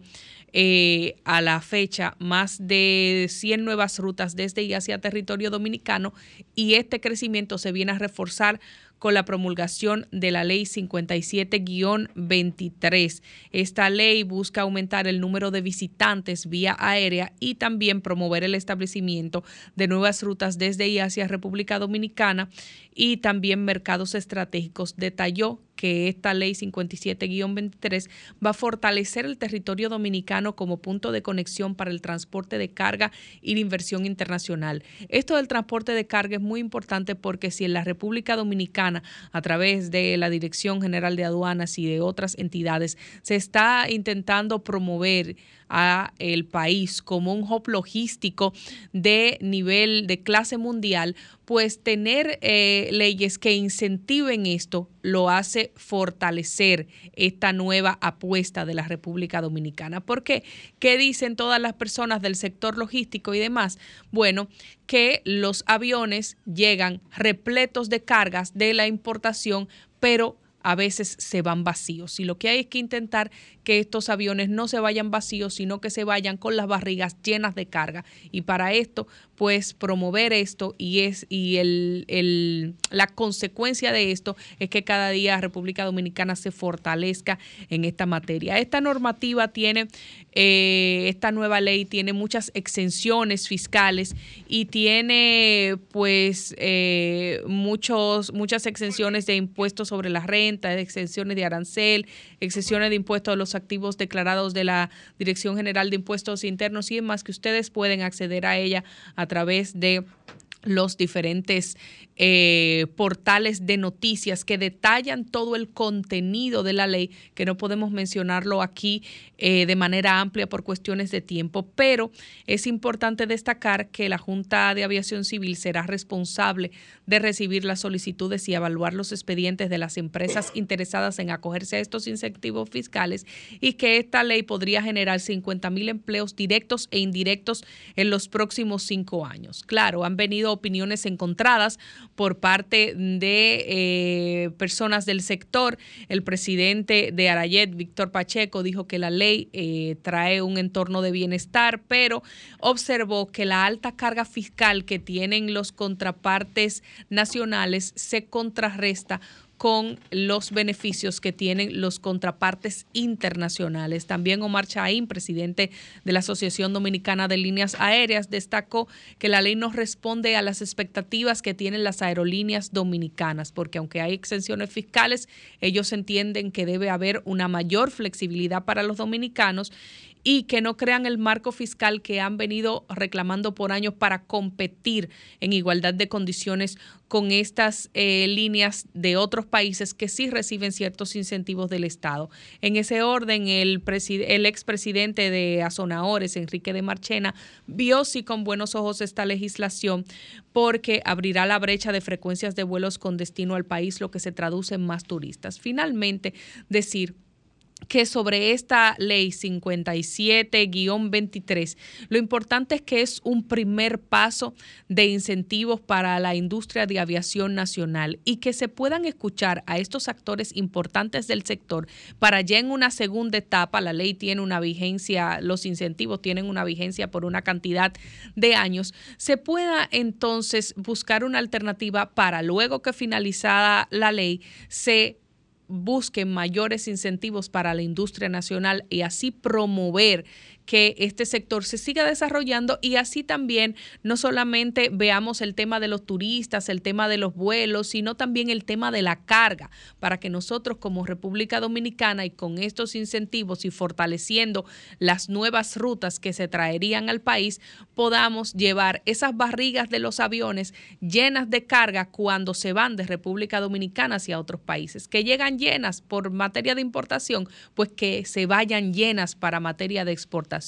Creo que esta nueva ley es un primer paso que debe ser tomado en cuenta eh, del esfuerzo que ha hecho el gobierno en este sentido, pero debe el gobierno tomar en cuenta la posición de quienes están día a día trabajando en el sector y necesitan un mayor apoyo en este momento para competir, como ellos señalan, con los contrapartes internacionales. Creo que son temas importantes que hablan sobre la economía dominicana, sobre diferentes sectores de diferentes industrias del país y que son temas que tal vez no son muy sonoros, tal vez no generan muchísimo debate, pero que para el desarrollo y el buen funcionamiento de la parte económica del país deben ser muy tomados en cuenta por todos nosotros. Cambio y fuera.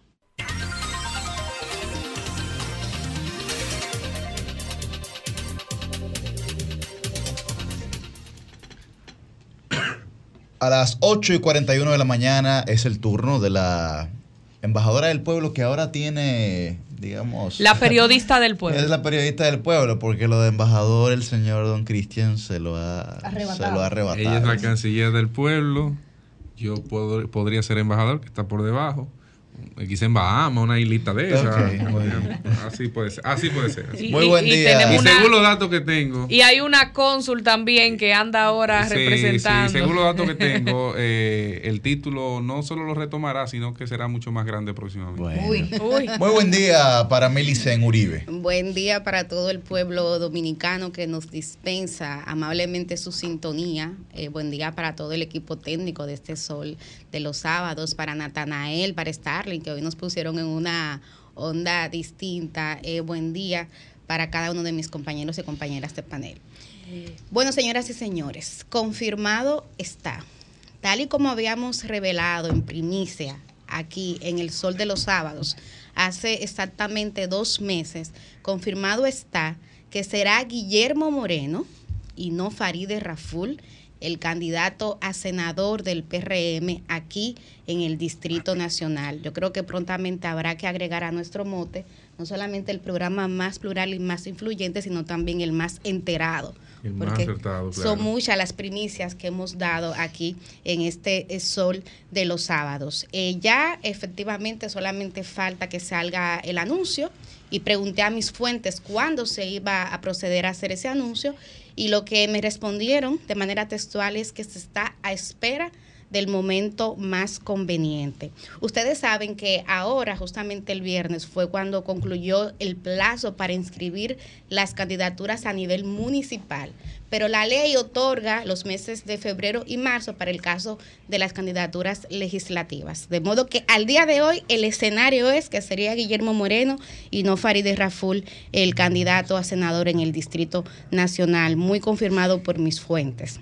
Y bueno, yo creo que efectivamente el PRM se sirvió con su dama en esta coyuntura electoral en lo que refiere al sector progresista. Eh, yo aquí mismo había analizado y decía que hay quienes creen que en política solamente se suma desde el punto de vista cuantitativo pero hay un valor cualitativo que también es importante. Y recuerden que el sábado pasado con Rosario Espinal hablábamos de cómo para la base electoral del PRM y sobre todo de Luis Abinader, la gente que en el 2020 le votó, el tema de lucha contra la corrupción y la impunidad seguía siendo un tema relevante, pese a que no aparece en las principales prioridades que este contexto socioeconómico eh, demanda. Pero eh, definitivamente para mí, aquí con esta alianza, el gran ganador es el PRM y Luis Abinader, que puede mandar un mensaje de que inclusive gente como Guillermo Moreno está respaldando su proyecto reeleccionista, de modo que el capital político, ese mensaje que se manda, para mí es la principal ganancia que tiene el PRM. Ahora bien, si lo veo desde el sector progresista,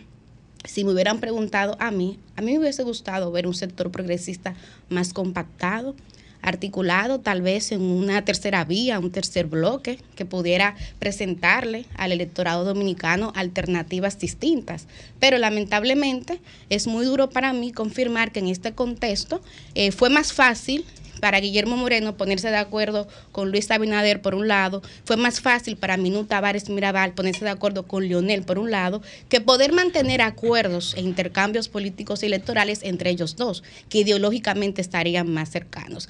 De modo que eh, yo creo que efectivamente las personas que se definen progresistas, que son personas que creen en los derechos humanos, que son personas que creen que el Estado dominicano tiene que jugar un rol de protección de, de, derechos, de garantizar equidad, tienen que hacer una tarea. Y las fuentes mías también me dicen, me dicen que hay un sector eh, del gobierno que a lo interno de, del PRM y a nivel externo también, porque hay partidos que son aliados, que se estaba articulando para un poco fortalecer, fortalecer esa visión progresista a lo interno del gobierno y a lo interno del partido.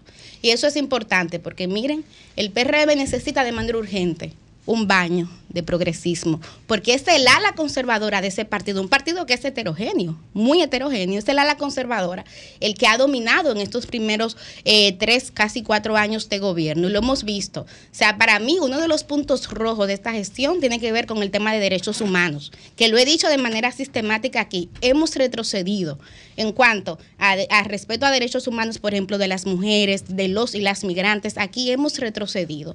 Entonces creo que eso sería importante. ¿Qué pasa entonces con Farideh Raful? Se pregunta mucho, mucha gente. Miren, cuando yo di la premisa de Guillermo Moreno, yo le expliqué que a Farideh la habían sentado y que le habían dicho inclusive el nombre de la institución del Poder Ejecutivo eh, a la que hay aspiraciones que ella dirija. Pero yo tengo que decirlo, a Farideh la cubiaron. A Farideh Raful la cubiaron. ¿Por qué lo digo? Bueno, a ella la engañaron. O sea, eh, el, el, cambio de posición que se le propuso a ella cuando se le permitió ser vocera del PRM en el Senado, eso fue un gancho.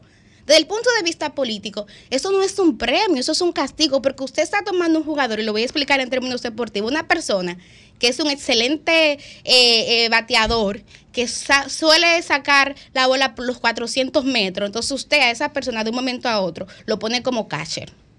Es un cambio de posición que fue desde el, punto, desde el punto de vista político suicida. O sea, ella no debió ser vocera, eso fue un error político. Ella hubiese sido una buena presidenta del Senado, ahí sí, ese sí es un premio.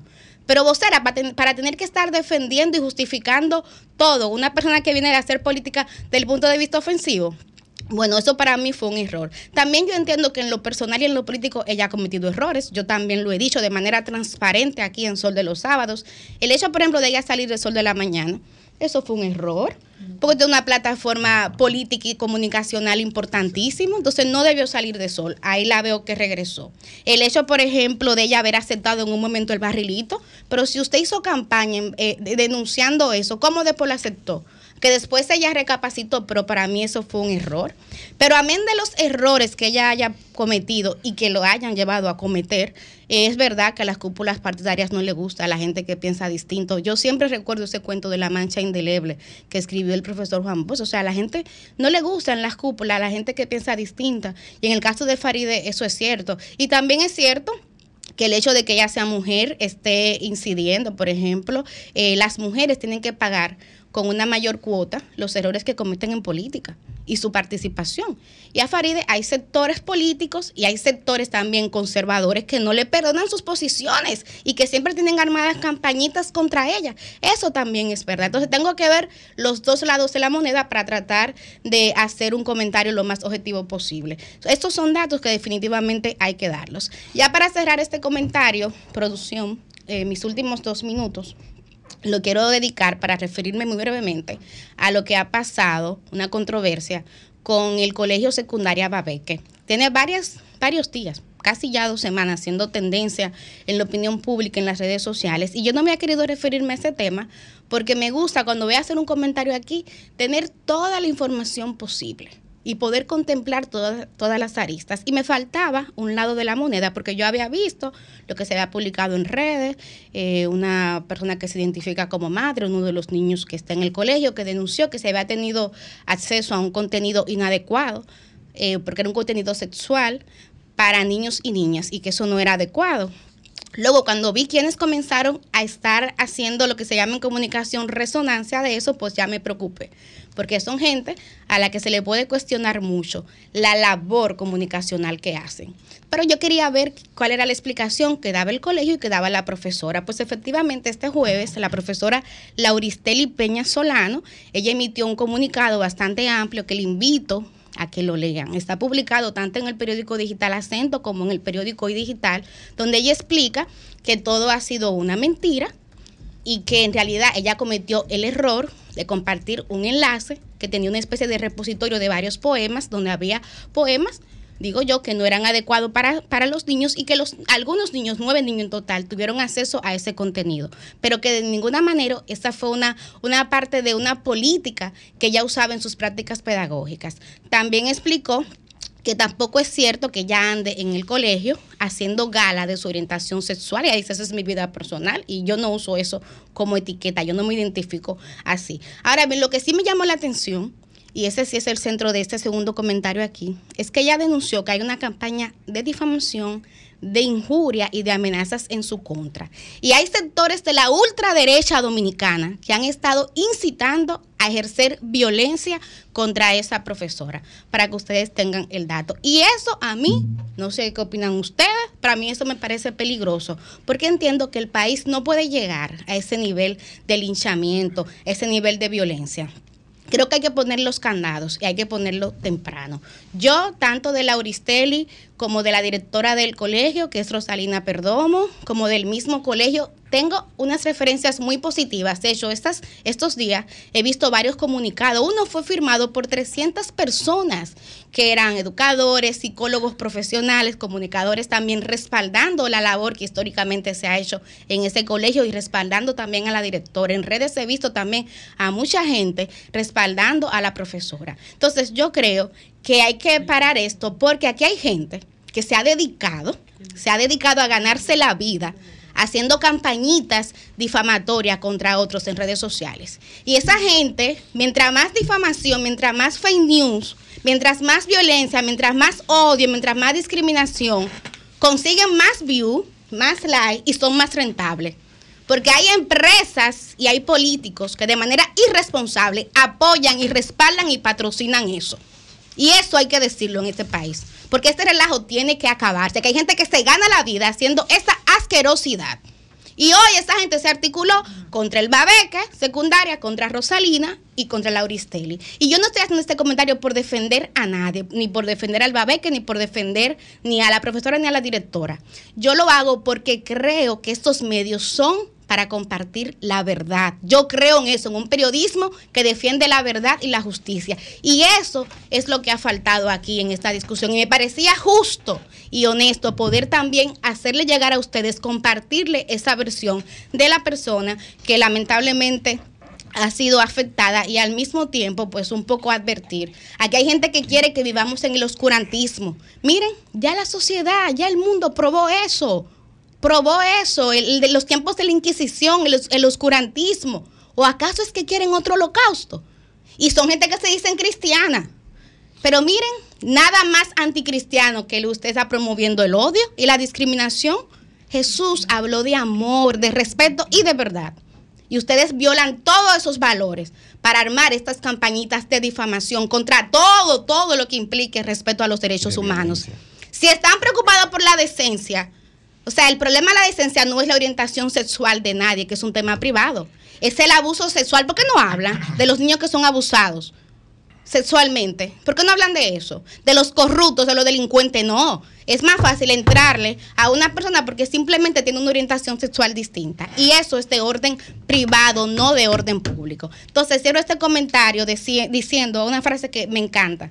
La dice Altagracia Salazar y me gusta citarla. Miren ustedes pueden cortar las flores, pero no van a detener la primavera. El futuro, sepan ustedes, no lo detiene nadie.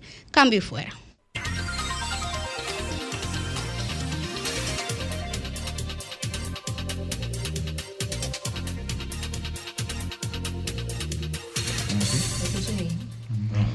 Bueno, a las 8.54 minutos toca escuchar las palabras del coordinador de este espacio, próximo diputado del Partido de la Liberación Dominicana y por supuesto el titán de la juventud, Yuri Enrique Rodríguez. Muchísimas gracias, Cristian. Mi comentario de hoy se llama la negación del gobierno o el gobierno de la negación, que es el gobierno del PRM. Negaron la fiebre porcina. Negaron los fallecidos por dengue. Negaron las muertes de los neonatos, más de 30. Negaron las muertes por negligencia médica. Y ahora intentaron negar la muerte de más de 13 personas por un brote de cólera en la Ciénega, en Barahona. La ausencia de planificación, prevención, educación, previsión por parte de este gobierno en el sector salud ha sido una característica y una conducta que, ha, ha trabajado y ha andado con ellos durante todo este tiempo. Y a mí me genera, a mí me genera eh, una indignación mayúscula ver cómo el gabinete de salud de este gobierno, eh, durante el COVID, exitosamente dirigido por la vicepresidenta de la República, pero posterior a eso ha sido un fracaso, eh, digamos, constante la actuación que ha tenido el sector salud en la República Dominicana. Y yo no sé hasta qué punto tendremos que llegar para comprender lo, lo, importante que es la salud en una sociedad. Pero además, dentro de toda esa negación, eh, eh, hay que recordar que aquí se negó que supuestamente no había medicamentos de alto costo cuando en efecto no lo sabían. Se negó eso también aquí. Se niega, miren, la situación que ocurre en los hospitales y en los centros, sobre todo especializados, que habían logrado un nivel de institucionalización envidiable como en el INCART. Lo que está ocurriendo es alarmante. Lo que está ocurriendo es alarmante. Ayer, ayer, eh, la producción eh, nos envió la situación de, una persona, ¿no? Que, que ahora, ¿eh? Milka, de Milka, correcto. Que decía, bueno, ¿hasta qué punto es que yo voy a tener que venir aquí al INCAR y esperar la muerte de, mi, de mis seres queridos? Porque no hay ningún tipo de gestión en favor de la gente. Óyeme, este ha sido un gobierno, la verdad, ha sido un gobierno duro, duro con los sectores populares de este país. O sea, lo que pasó ayer en San Francisco de Macorís, en San, Francisco de Macorís, en la entrega de la tarjeta Supérate, fue una burla, una burla a la ciudadanía que requiere de más atención por parte del Estado. Una tremenda burla lo que se está haciendo con la gente que más necesita. Pero yo quiero decir algo aquí. No crean, no crean que la gente aquí es estúpida o tonta, mucho menos idiota. Porque lo que se ha hablado de la modificación legal que permitió la renegociación de Aerodón también parte de un criterio cualquierizado por parte del Congreso actual que nosotros tenemos. Cualquierizado, y lo digo con toda responsabilidad. Modificaron una ley de concesiones previo a la ley 340-06 para modificar ese contrato, única y exclusivamente. Modificaron una ley para que un abogado pudiera ser el director de INAPA, única y exclusivamente pasaron una ley que es orgánica, la pasaron como si no lo fuese, para tener arancel cero. Y, y- y no han descendido en nada los precios de la canasta, de los productos de la canasta básica familiar. Y no han aprobado el Código Penal, Dios sabrá por qué no, si supuestamente las tres causales las sacaron ya a una ley especial. Entonces aquí no nos pueden venir ya a mirarnos la cara de estúpidos. Porque yo creo que la cosa comienza a ser absurda ya. Comienza a ser absurda. Comienza a ser absurda. Y el vocero de la presidencia, en su cuenta de Twitter, publicó en qué se iban a utilizar los 700 y tantos millones de dólares que el contrato y la renegociación de Aerodón iba a aportar al Estado dominicano. Una locura, una locura, porque un contrato actual que le faltan siete años para concluir, usted va a hacer eh, una renegociación de ese contrato adhiriendo 30 años más, más los siete años que le faltan por construir, y de esos 30 años a usted le van a entregar un adelanto que alcanza más del 40% de los recursos que supuestamente va a contribuir a Aerodón al Estado Dominicano. Para entonces usted con esos 175 millones de dólares hacer obras en un plazo de seis meses. Cuando para las elecciones de mayo del 2024 lo que faltan son seis meses. Pero más burdo de ahí no se puede ser, señores. Más burdo de ahí no se puede ser. Entonces, aquí uno viene con, con- el criterio de intentar respetar a los actores políticos contrarios, adversarios. Pero es que no le permiten a uno hacerlo. Además, miren, aquí dice, eh, asfaltado en la caleta, Boca Chica, alrededor del aeropuerto y un programa extenso de asfalto en el Gran Santo Domingo y otros municipios. 350 millones de dólares. Lo mismo que criticaban a Gonzalo cuando faltaba. Lo mismo, eso mismo. Charlatanes.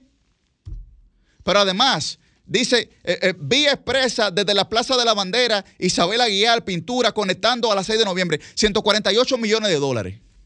Pero yo le pregunto a ustedes, cuando esos cuartos no den, porque no van a dar, la solución de la Avenida República de Colombia, Avenida Los Próceres, Expreso, hasta la Jacobo Magluta, 108 millones de dólares. Cuando eso, eh, la construcción del puente Levadizo, etcétera, 50 millones de dólares. Cuando esos cuartos no den, las adendas del 25% que permite la ley, ¿con qué ustedes lo van a poner? O del 35% cuando se trata de construcción de obra. ¿Con qué lo van a poner? ¿Le van a pedir más dinero adelantado a Aerodón? ¿O le van a pedir más dinero adelantado de concesiones como se lo pidieron a la Barri? ¿O le van a pedir más dinero adelantado a todas las empresas dominicanas? ¿Qué es lo que van a hacer? Entonces no puede ser bajo este criterio que nosotros estemos dirigiendo un Estado. No puede ser así. No puede ser así. Porque Cristian hacía un muy buen comentario de, de cómo nosotros como sociedad tenemos que comenzar a ponernos de acuerdo Y ese ha sido mi propio eh, discurso también. Pero es que no puede ser con esta, con esta burla. Que, nosotros tenemos una burla, ¿eh? Diariamente. O sea, no niegan todo. No, no, no. Aquí no está pasando nada. No, no. Se mueren 34 niños en una, eh, en una maternidad. No, no, no. Eso no, no, ahí no ha pasado nada. Comienzan a morirse más de 50 personas por dengue. No, no, no. Ahí no ha pasado nada. Y en la certificación de defunción no dice que fue por dengue. Ahora, todos los síntomas indican que fue por dengue, pero el certificado de defunción no dice que fue por dengue. Se mueren 13 personas por cólera. No, no, eso era una meba. Óyeme, yo creo que nosotros tenemos que comenzar a asumir esta- estas cosas con mayor responsabilidad. Con mayor responsabilidad. Porque la gente está observando. La gente está observando. Entonces, el, el PRM ha modificado leyes, ha modificado leyes simplemente para favorecer una persona. Entonces no tiene la capacidad de modificar otras leyes que realmente condicionan el día a día, la cotidianidad de la vida de la gente en la República Dominicana. No tiene esa capacidad. Pero sí la tiene para comprar congresistas, pasarlo y tener mayoría ahora mismo absoluta en el Congreso. El PR, este país está a merced, a merced de lo que el PRM decide en el Congreso. Entonces, si lo hacen para lo malo, allanten, aunque sea un poco, en algunas cosas buenas. Cambio y fuera. El sol de los sábados, el sol de los sábados, el sol de los sábados, el sol de los sábados. La verdad es que pudieron habernos dicho que no. Pudieron habernos dicho que no. Algunos, ¿verdad? Pero uno a veces son experiencias que uno Unos- pasa en la vida. Unos y otros. Sí, eh, bueno, a usted le han dicho que no, don Fran. A Para, para beneficio suyo, me refiero. Lo que pasa es que Francisco lo que canta que es dime que no. Ah, él, lo, él lo solicita, él lo No es pide. lo mismo. no es por ti, el problema soy yo. El problema soy yo. Oh my Ya, ya, ya, ya. No, no, está bien. Y, y Milicen, usted ha dicho que no. Por supuesto, claro Sí. que sí, sí. De Y- manera sostenida. Ajá. ¿Y cuáles han sido los resultados? ¿Beneficiosos? Claro, cuando digo que sí, entonces estoy ya tú sabes, tengo mayor valor cuando digo que sí. Bueno. Ahora, hay algo, hay algo que hay que decir ahí.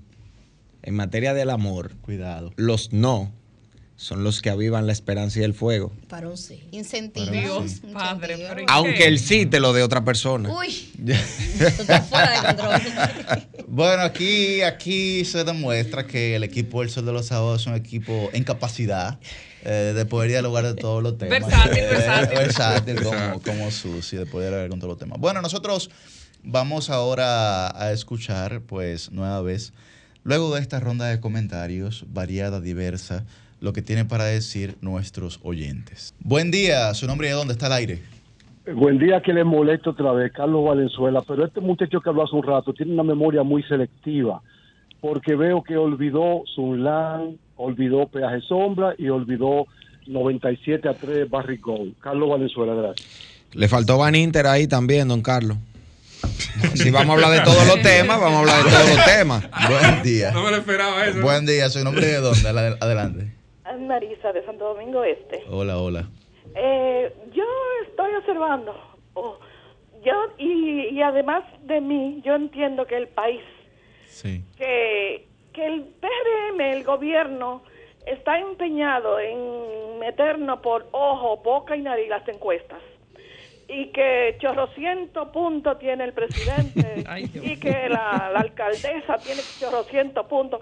Y uno observando, entonces, como que en medio de tantas cosas que están pasando, todos los servicios públicos por el piso, eh, la salud ni hablar, el, el alto costo de la vida, la energía eléctrica altísima y con apagones, y entonces yo no veo, o somos masoquistas, o somos idiotas, o ellos se creen que uno es idiota.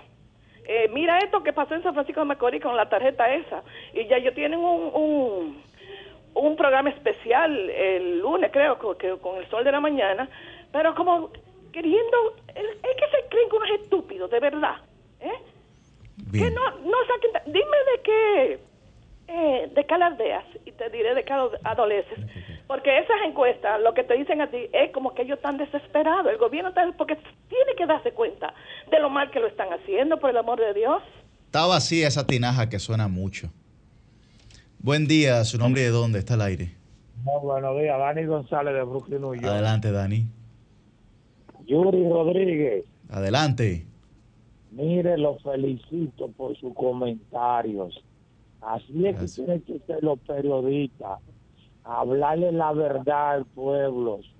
Por toda la mentira y todo eso mal que está haciendo el PRM con Luis Abinader a la cabeza. Mire, los otros días yo lo llamé para felicitarlo a usted y a Pedro a Jiménez, porque los dos van a ser dos diputados ejemplar del país. Eso no quiero duda de nada. Que ustedes van a ser dos diputados muy admirados. Esos diputados que están ahí aprobando toda esa caballá que le manda el PRM y Luis Abinader, ustedes le van a poner un frente, le van a poner un estos. Ustedes son dos, dos seres humanos, dos seres humanos muy sensibles a la sociedad. Y ustedes se deben al país.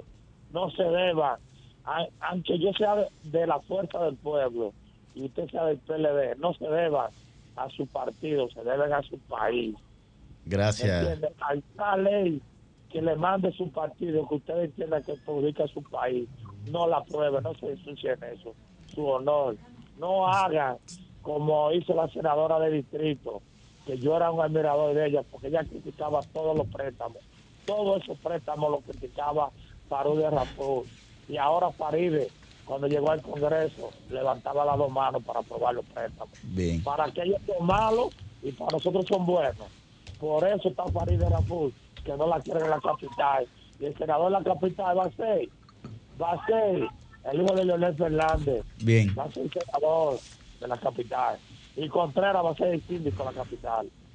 Bueno, pues precisamente aquí tenemos a Domingo Contreras, candidato a alcalde del Partido de la Liberación Dominicana. Lo tiró ahí, no, lo tiró el oyente. El oyente dijo va a ser el próximo alcalde. Bueno, yo dije, bueno, precisamente lo tenemos. Da- dale el lo contexto a tenemos, Domingo, porque lo al no tenemos tener los auriculares, Eh, se sí, el, el, el, el oyente estaba diciendo que eh, tanto Omar Fernández sería el próximo senador de la capital como Domingo Contreras sería el próximo alcalde de la capital. Y ahí mismo Eh, estaba y Domingo entonces ya. mismo estaba con nosotros. magia. el día de hoy, Domingo Contreras. Vamos a recibirlo con un fuerte aplauso. Vamos a recibirlo con un fuerte aplauso. Bienvenido. Bueno, Bienvenido. eh, Gracias, bienvenido, Luis. Domingo Contreras. Estoy aquí entre personas que conozco y que admiro, a pesar de su juventud y su trayectoria. Encantado de poder compartir con ustedes este tema, que es un tema que de mucha actualidad. A mí me pasa con frecuencia, ustedes saben que la gente ahora no quiere dedicar mucho tiempo a reuniones, esas cosas. Y yo le digo, si lo invito para que hablemos de ciudad, le garantizo que soy yo al final que tengo que decir que me tengo que ir para otra actividad, que me libere.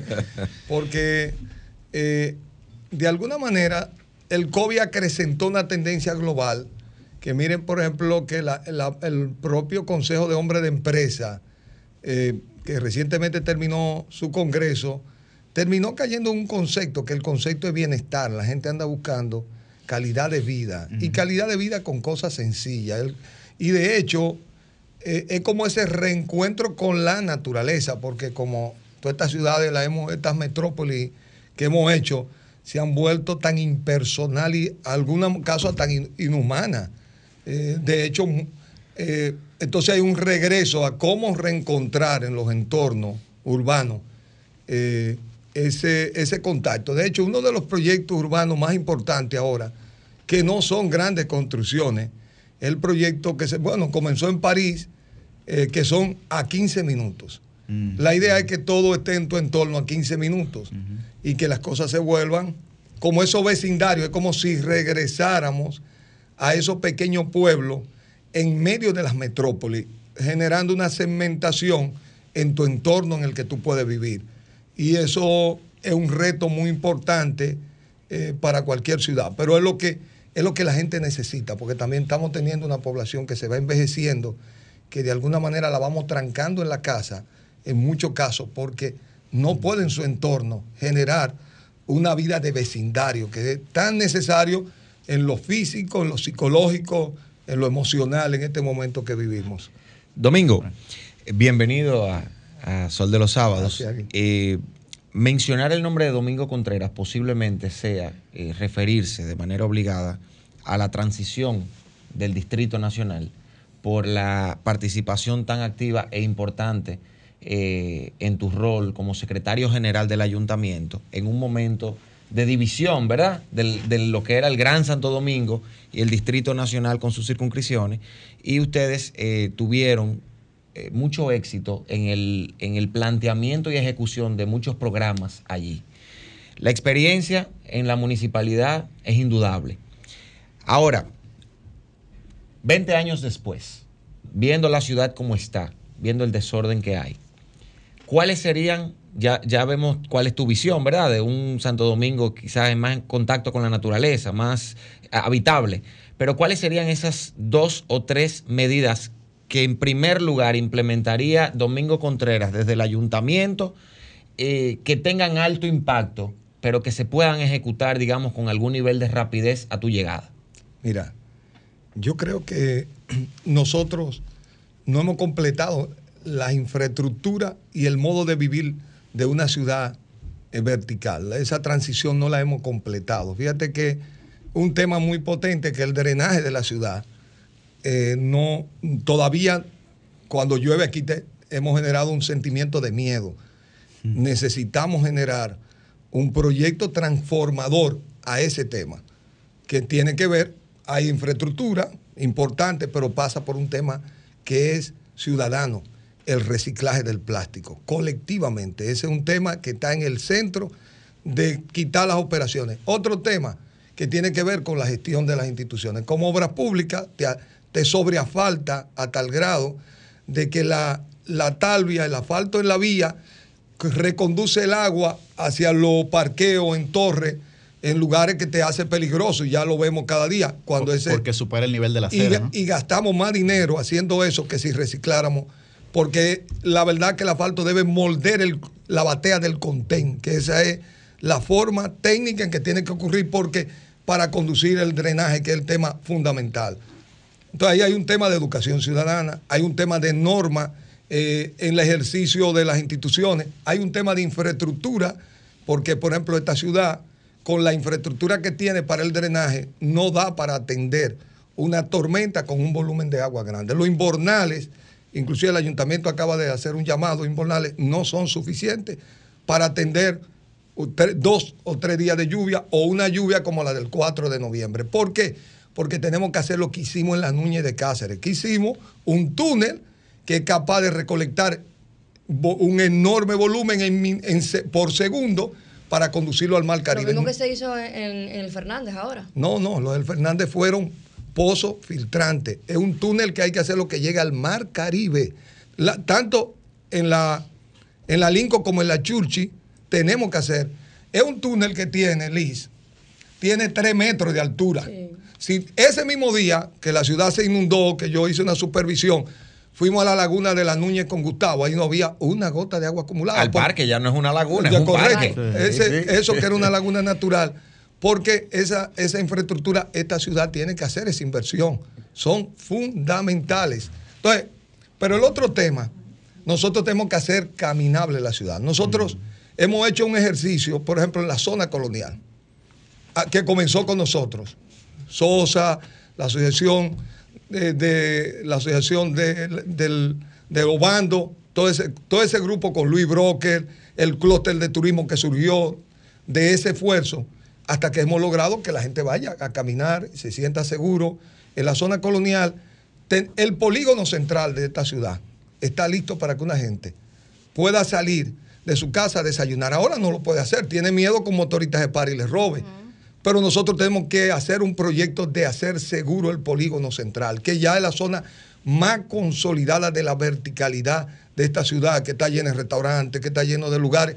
Ese proyecto que se ha hecho, nosotros tenemos, tenemos que poner al volado, mejor seguridad, policía, un plan de seguridad en el polígono que después se pueda ir extendiendo a otras zonas. Iluminación. Ilum- claro, iluminación y un- una incorporación de los vecinos. Fíjate que aquí nosotros comenzamos, que lo trajimos de Bogotá, el cierre de calle. Lo hacíamos Malecón Libre, Cristo Libre, que eso debe hacerse todos los domingos. Yo cerraría 20 lugares de la ciudad, porque la gente tiene que tomar una cultura de, a- de tener lugares en la ciudad en la que se reencuentren los vecinos, porque la gente no se conoce eh, no hace cosas comunes. Por ejemplo, de ir a pasear los perros, nosotros poníamos de practicar deporte, de tener, por ejemplo, ahora que la gente le gusta mucho traer eh, tema orgánico, abono orgánico, plantica, que la gente se la pueda llamar, que se le puedan dar entrenamiento. Hay muchos temas Llevaban artistas. artistas, excelente, deporte, eh, tú puedes hacer exhibiciones. Es una cosa que permite inclusive intercambiar un grupo artístico de jóvenes de Guachupita que vienen al centro de la ciudad o un artista clásico que va a Guachupita.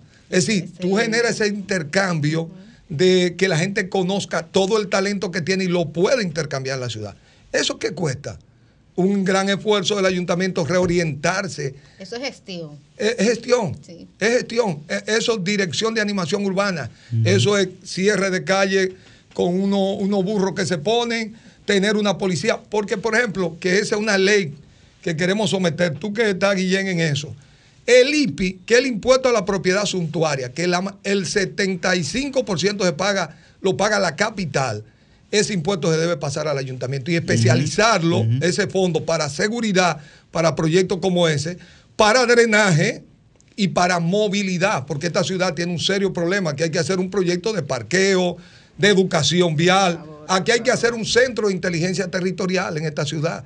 Esta ciudad no sabe hoy cuál es la calidad del aire, cuál es la mancha calórica de esta ciudad. El control del ruido y todo eso se controla con tecnología satelital barata. Barata, de punta, un dispositivo de eso cuesta 5 mil dólares. Con 20, 24 dispositivos de eso, la ciudad de Santo Domingo puede tener la data en línea de cada uno de esos factores. Aquí no hay capacidad de tomar decisiones. Si tú preguntas, dame los puntos más calientes del crimen en esta ciudad, los puntos de accidente, las razones que se dan, los muchachos que se someten, ¿quién tiene toda esa data? El ayuntamiento, el cual, tú vas al ayuntamiento de Madrid, tú vas al ayuntamiento de Bogotá, tú preguntas esos datos y tú te vas al centro de inteligencia o a la dirección Hay y tú lo vas. en vivo Claro, y en vivo te lo van a dar. Porque ¿cómo tú vas a adoptar la política? Por ejemplo, este año, que ha sido el año más caluroso del planeta, recuerdo una amiga, Patricia Cueva, tiene sus hijos en el, en el liceo francés y fue a buscar a los niños. Y en un momento ella sintió que se estaba, no podía respirar. Cuando miró la, la temperatura en el tablero, que me la mandó porque la capturé y lo uso en una presentación, tenía 43.2 grados de temperatura, ella tuvo que salir. Ese es un punto caliente. Y ahí hay un colegio donde hay niños. Probablemente ahí haya que hacer una intervención, malborizar, quitar un poco de asfalto. Hay que, son cosas ya a las que tenemos que adaptarnos, porque es la realidad ya global. Entonces, a eso me refiero. Yo creo que esa es la gestión que yo haría. Yo creo que aquí hace falta una transformación para aprovechar este impulso vertical que es de esta metrópoli, pero human- humanizar, hacer amigable esta ciudad y que la gente se atreva a salir y comenzar a hacer un modelo de seguridad que no lo podemos quizás hacer en toda la ciudad al mismo tiempo, pero que vayamos escalándolo y ganándole espacio a la delincuencia y ganando espacio para que los vecinos se puedan identificar con la ciudad, que eso no pasa ahora. Entonces, yo creo que el ayuntamiento tiene que pasar a un modelo en el que la gente ve al ayuntamiento por la basura, por un parque que está muy bien. Tiene que pasar a un modelo de gestión de la ciudad. Y yo creo que eso es lo que a mí me gustaría, utilizar la experiencia que he tenido, porque he sido parte en, una, en esta etapa, pero también he sido un estudioso y soy un apasionado del tema urbano y ambiental eh, de la ciudad.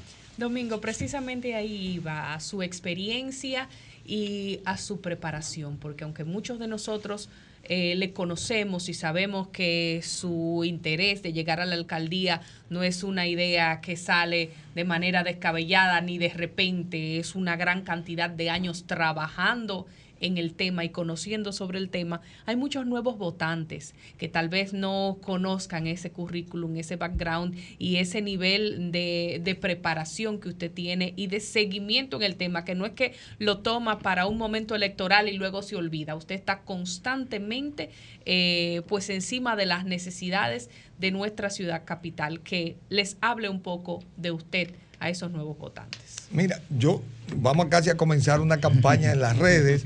Los mismos hijos míos son los más los que más me pueden ayudar en eso. Yo mismo le pregunto, José, Natacha, que ustedes tienen más experiencia, eh, si yo voy a presentar un perfil mío, yo creo, yo a veces digo, porque de verdad que lo tengo como un privilegio y eso lo discuto a veces con, con- con los mismos hijos míos, yo digo, yo nací en el campo y yo ya a los 8 años sabía ordeñar. Y ya a los 10 tenía mi propio caballo. Se llamaba Relámpago y Boca Negra, que eran mi caballo y mi perro. De verdad, eh, yo me acuerdo siempre que habían unos muñequitos y yo me sentía como uno de esos protagonistas de esos, de esos cómics. Entonces, eso yo, cuando yo decidí que iba a estudiar, a mí realmente hay una, en esos años, hubo una serie que se llamó Cosmos de Carl Sagan. Eh, Fue como la primera divulgación científica que hizo la NASA. Y yo, un muchachito en el campo, imagínate, viendo todo lo, todo lo que implicaba la Vía Láctea, el conocimiento del universo, dónde procedía la vida, la evolución en los océanos. Yo dije, yo quiero ser biólogo marino. Y, ah, eso era una- y se lo dije a mi papá, pero ¿y dónde mi hijo tuvo estudiar? Entonces yo estudié, el, el lugar más cerca que encontré fue Loyola de la Jabón.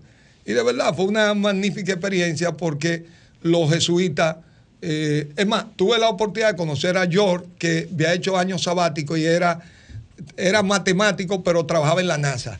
Ya, ya, ya como, como ya de pronto me dio ese contacto y después entonces vine a estudiar biología en la Universidad Autónoma de Santo Domingo. Me entré en la política porque mi familia siempre ha sido una familia muy social. Yo digo, mi, mi abuela hizo que un tío mío fuera alcalde 24 años porque ella tenía mil compadres y comadres. Yo en esa casa, mientras mi abuela estuvo viva, en ese campito, se llama Pedro Santana, nadie pudo poner ningún negocio de comida.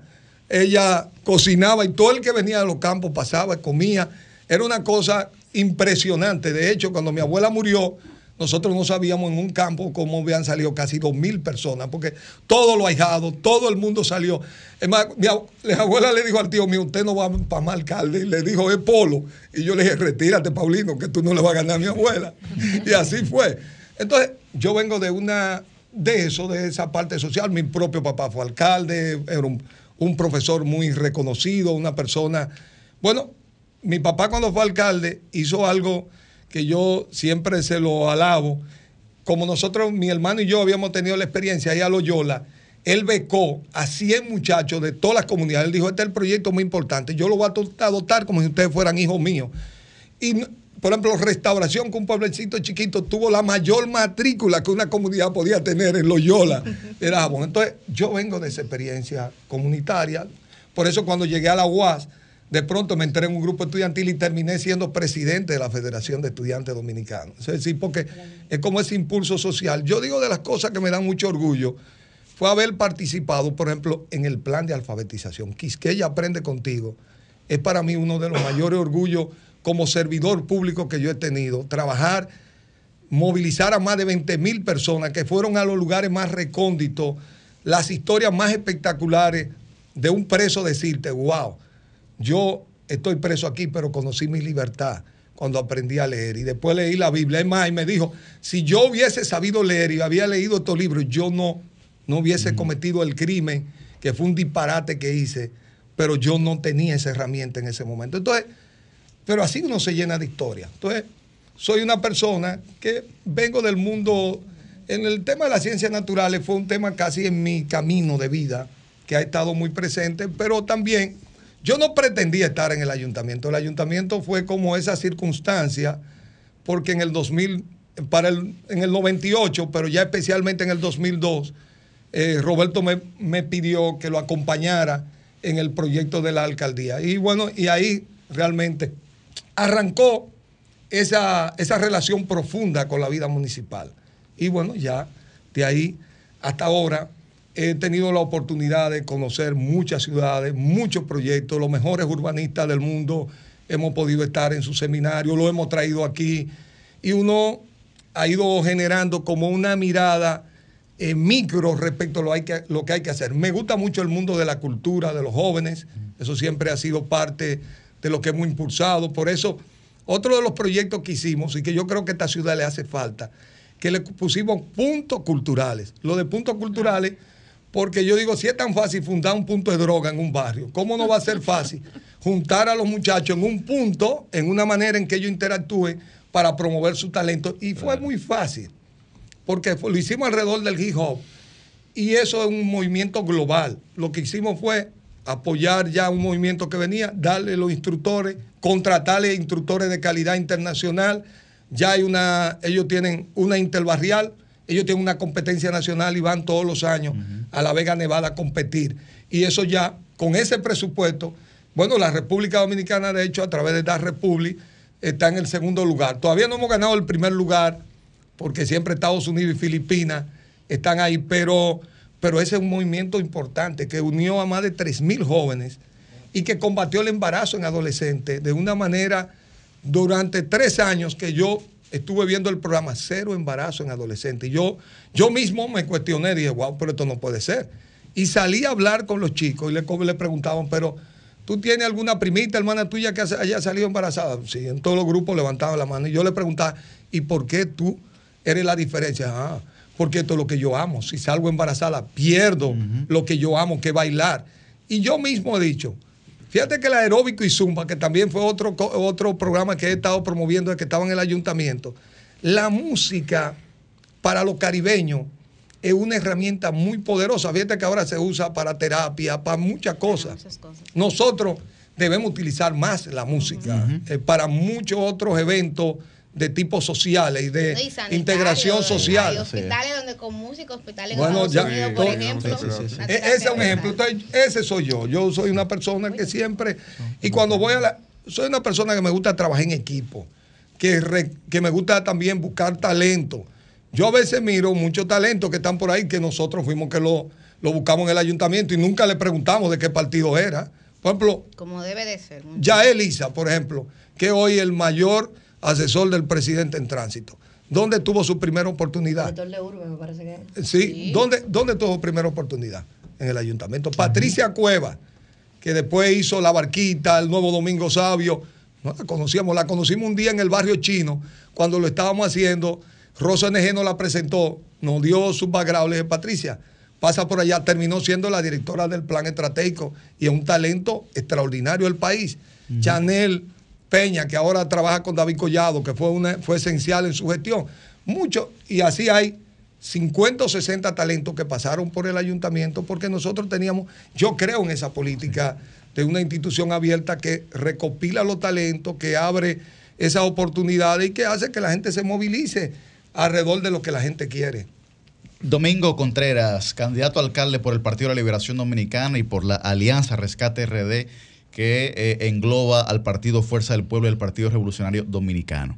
Usted ha dicho que eh, le gusta trabajar en equipo. ¿Cuál será su criterio, don Domingo, con los congresistas de la capital? Yo he propuesto que se cree el primer grupo parlamentario de la capital para que trabaje en conjunto con el alcalde o la, la alcaldía en sentido general, para que el capitaleño se sienta orgulloso de ese capitaleño, porque muchas veces uno siente que esta ciudad no representa a uno.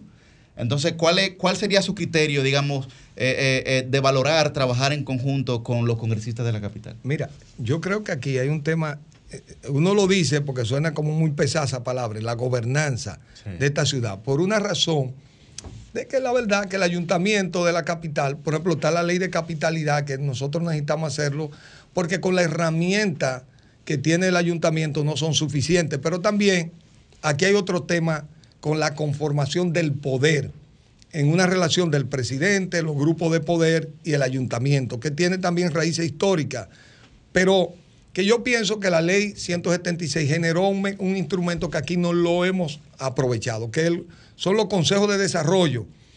Aquí hay, que, aquí hay que hacer una relación donde estén los grupos de poder y la representación política de la capital, que podamos negociar con el presidente. Que no sea una negociación de un listado que el alcalde le lleva al presidente. Mire, presidente, necesitamos dos túneles el de la cosa para el drenaje. Aquí se necesita tener una playa en esta ciudad. Aquí nosotros necesitamos un proyecto de, de construir, de hacer un proyecto de vivienda eh, para relocalizar eh, lugares comerciales en la afuera para nosotros darle vivienda a la nueva generación, porque con los costos de la vivienda privada no estamos perdiendo el capital joven. Yo le digo los proyectos grandes que no están en escala del presupuesto del ayuntamiento. Si el alcalde va y lo negocia con el presidente, el presidente puede pensar que él no le puede dar todo ese capital político a esa persona, porque ya también los últimos dos alcaldes han marcado muy claramente que son aspirantes a presidenciales, que es un tema que yo creo que en este, en este proceso tiene que quedar claro. La, la ciudad necesita a alguien que quiera ser alcalde y que se dedique a ser alcalde. Pero para romper esa O sea, relación... ¿Usted entiende que en la actualidad eso Le- no pero te está voy a, claro? Pero el tema es este consejo de desarrollo nosotros necesitamos que los grupos económicos sociales los legisladores de la capital podamos negociar con el poder ejecutivo fuera de esa variable en el que se vea que lo que las obras de transformaciones de la ciudad que siempre hay que hacer a 10 años no son de una gestión del ayuntamiento, son una gestión de la capital, del lugar más importante del país. Entonces, eso hace falta. Y yo creo que inclusive la ley de capitalidad que debemos realizar, esos instrumentos de gobernanza deben quedar muy claros para generar una relación que sea de beneficio mutuo, que no genere esa sospecha histórica que ha habido y eso de que sí, te llevo los proyectos, pero los proyectos no ocurren. Te- bueno, eso mismo del asfalto de esta ciudad. Ustedes dirán, o los otros días yo estaba en un programa y alguien me discutía, pero ¿cómo tú vas a conseguir que obras públicas falte como debe faltar? ¿Pero qué tiene que faltar como debe faltar? Porque tiene, ¿cómo es que obra pública va a estar faltando para poner en peligro la vida de la gente? Pues eso no tiene sentido. El ayuntamiento se tiene que parar y tenemos que... Ahora, eso no pudiera ser un tema de discusión, el cumplimiento de la norma por parte de las instituciones públicas, porque aquí hay un primer problema. Y este es el desafío más grande que nosotros tenemos, que es generar ciudadanía, cumplimiento de las normas. Pero ¿quiénes son los primeros que tienen que cumplir las normas? Las instituciones del Estado. ¿Cuáles son los primeros que la violan? Las propias instituciones del Estado. Entonces, eso, eso es una brecha, construir esa cultura, no es porque uno lo diga, porque uno lo tenga claro, porque uno tenga un marco teórico de eso.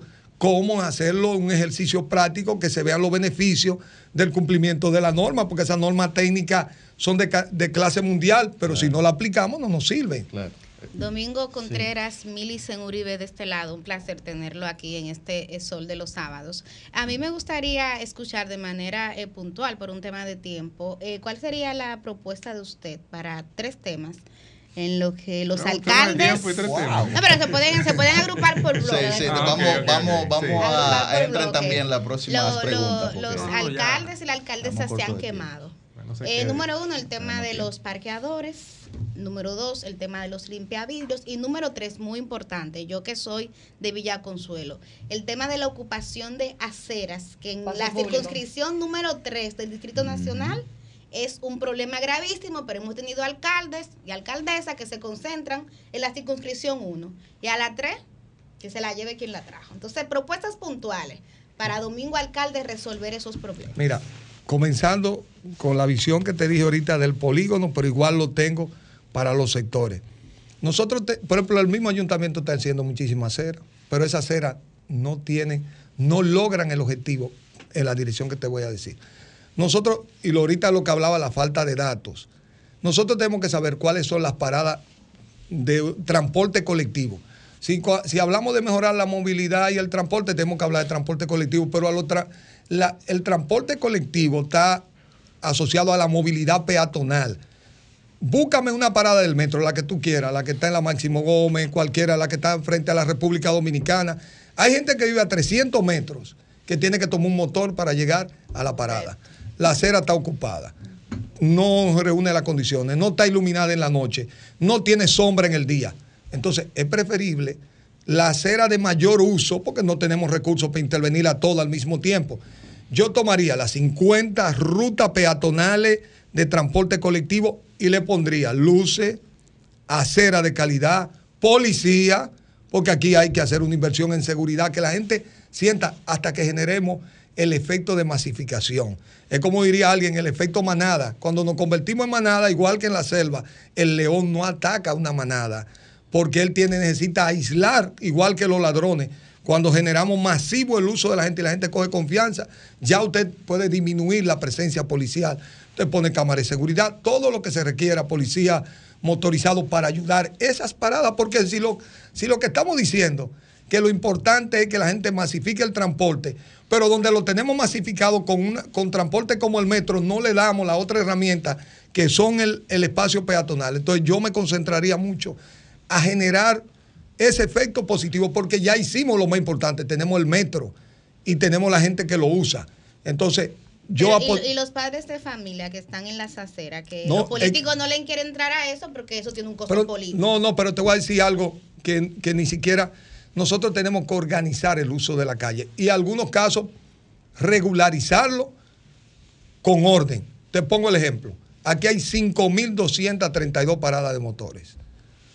¿Cuántas? 5.232. Esa sí lo tengo. Wow. No, porque ese dato me lo dio, me lo dio Evangelista que trabaja en ese tema. Aquí hay más de 150 mil hombres que se dedican a, a dar el sistema de transporte, inclusive tienen la cantidad de viajes, eso parece que habían hecho un estudio reciente. El 80% de esas paradas no tienen un baño asociado. Se orinan en las paredes, eso huele a miau, para no decir la palabra dominicana de a miau. Pero también un abuso con todas esas personas. Esas personas ahora con estos calores no tienen un lugar sombreado. Pero esas paradas están en los puntos críticos donde están los impornales. Todos esos hombres beben botellitas de agua y comen en fond. La mayoría de ese plástico y basura termina tapando el drenaje de la ciudad. Pero nadie- no sabemos quiénes son ellos, su antecedente. Pero también si ellos mañana quieren recibir una pensión, ellos no tienen nadie que le dé una certificación. Entonces yo me propongo organizar actividades como esa y hacer que ellos tengan una responsabilidad y que tengan también una manera de organizarse y de hacer eso, solo organizándolo y que ellos se encarguen de tener esos puntos limpios. Yo tengo 5.232 puntos luminosos, porque por ejemplo hay paradas como una que está en la Doctor de Filló, casi esquina 27 de febrero, que yo lo veo a ellos barriéndola. Tiene ahí he hablado, porque he ido hablando con ellos. Un ejemplo positivo. Sí, hay que se mucho. puede. Es que se puede. Entonces, esos son proyectos que la ciudad necesita del orden. Hay que ir recuperando, por ejemplo, defensoría y uso del espacio público.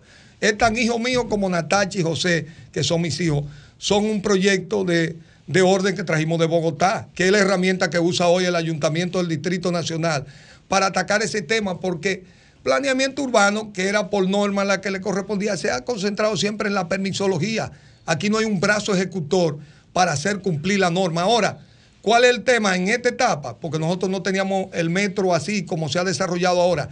Hay que hacer que la gente sienta que es el lugar por el que camina y que nadie le puede poner nada en el medio que no sea el- el- la responsabilidad peatonal. Y si hay alguna actividad, yo lo digo, tiene que dejar el espacio peatonal como prioritario. Eso es una lucha, es una de las batallas fuertes. Por eso le digo que tiene que ser alguien que quiera ser alcalde y que tiene que tener su pequeño conflicto, porque cuando uno tiene otra aspiración, no no- quiere no se quiere conflicto, con no quiere la cosa Bueno. linda del ayuntamiento, no le dedica tiempo a la cosa que hay que tener esos conflictos. Bueno, ha estado con nosotros Domingo Contreras, candidato a alcalde por el Partido de la Liberación Dominicana. Bueno, tenemos, De tenemos, pausa tenemos otro volver compromiso. él. No, tenemos otra De- entrevista. tenemos déjame otra decir que entrevista. eh, Don Domingo Sí. tiene que volver al programa. Porque Ah, con la sí. unidad municipalista Eh, no pudimos debatir. Don Domingo, don Domingo, discúlpenos, lo que pasa es que nuestra productora, eh, No, pero ella, nuestra, nuestra productora abusa de nosotros. con la- Se lo decimos, pero no hace caso. Se lo decimos, pero no lo hace caso. Faltó más, faltó, más. más, falta más, tiene que volver porque la esto es campaña para que hagamos dos que rondas por lo menos cada uno, porque hay muchas inquietudes de la ciudad. No, con, con mucho gusto. con 20 Muchísimas, muchísimas gracias, Domingo Contreras. Cambio fuera.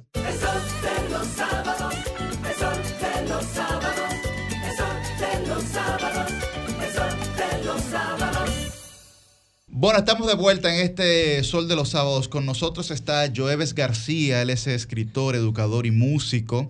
Y va a hablar con nosotros sobre la herramienta Control Papá. Es eh, ingeniero en electrónica de la Pucamaima y se especializó en sistema de control industrial en Vasa, en Finlandia. Por lo que eh, muy complacidos nosotros eh, en el Sol de los Sábados de tener a Joeves García ver junto con nosotros. Bienvenido. Buen día, Joeves. bienvenido. Muchas gracias, un honor. Cuéntenos un poquito del proyecto de, de una manera, eh, vamos a decir, aplatanada, que la gente lo comprenda. Sí, bueno, ahora mismo tenemos una situación eh, muy delicada con el uso de pantallas y las nuevas tecnologías que ya no son nuevas, eh, eh, especialmente con los niños. O sea, los adultos ya estamos teniendo problemas con, con la tecnología, temas de adicción y demás.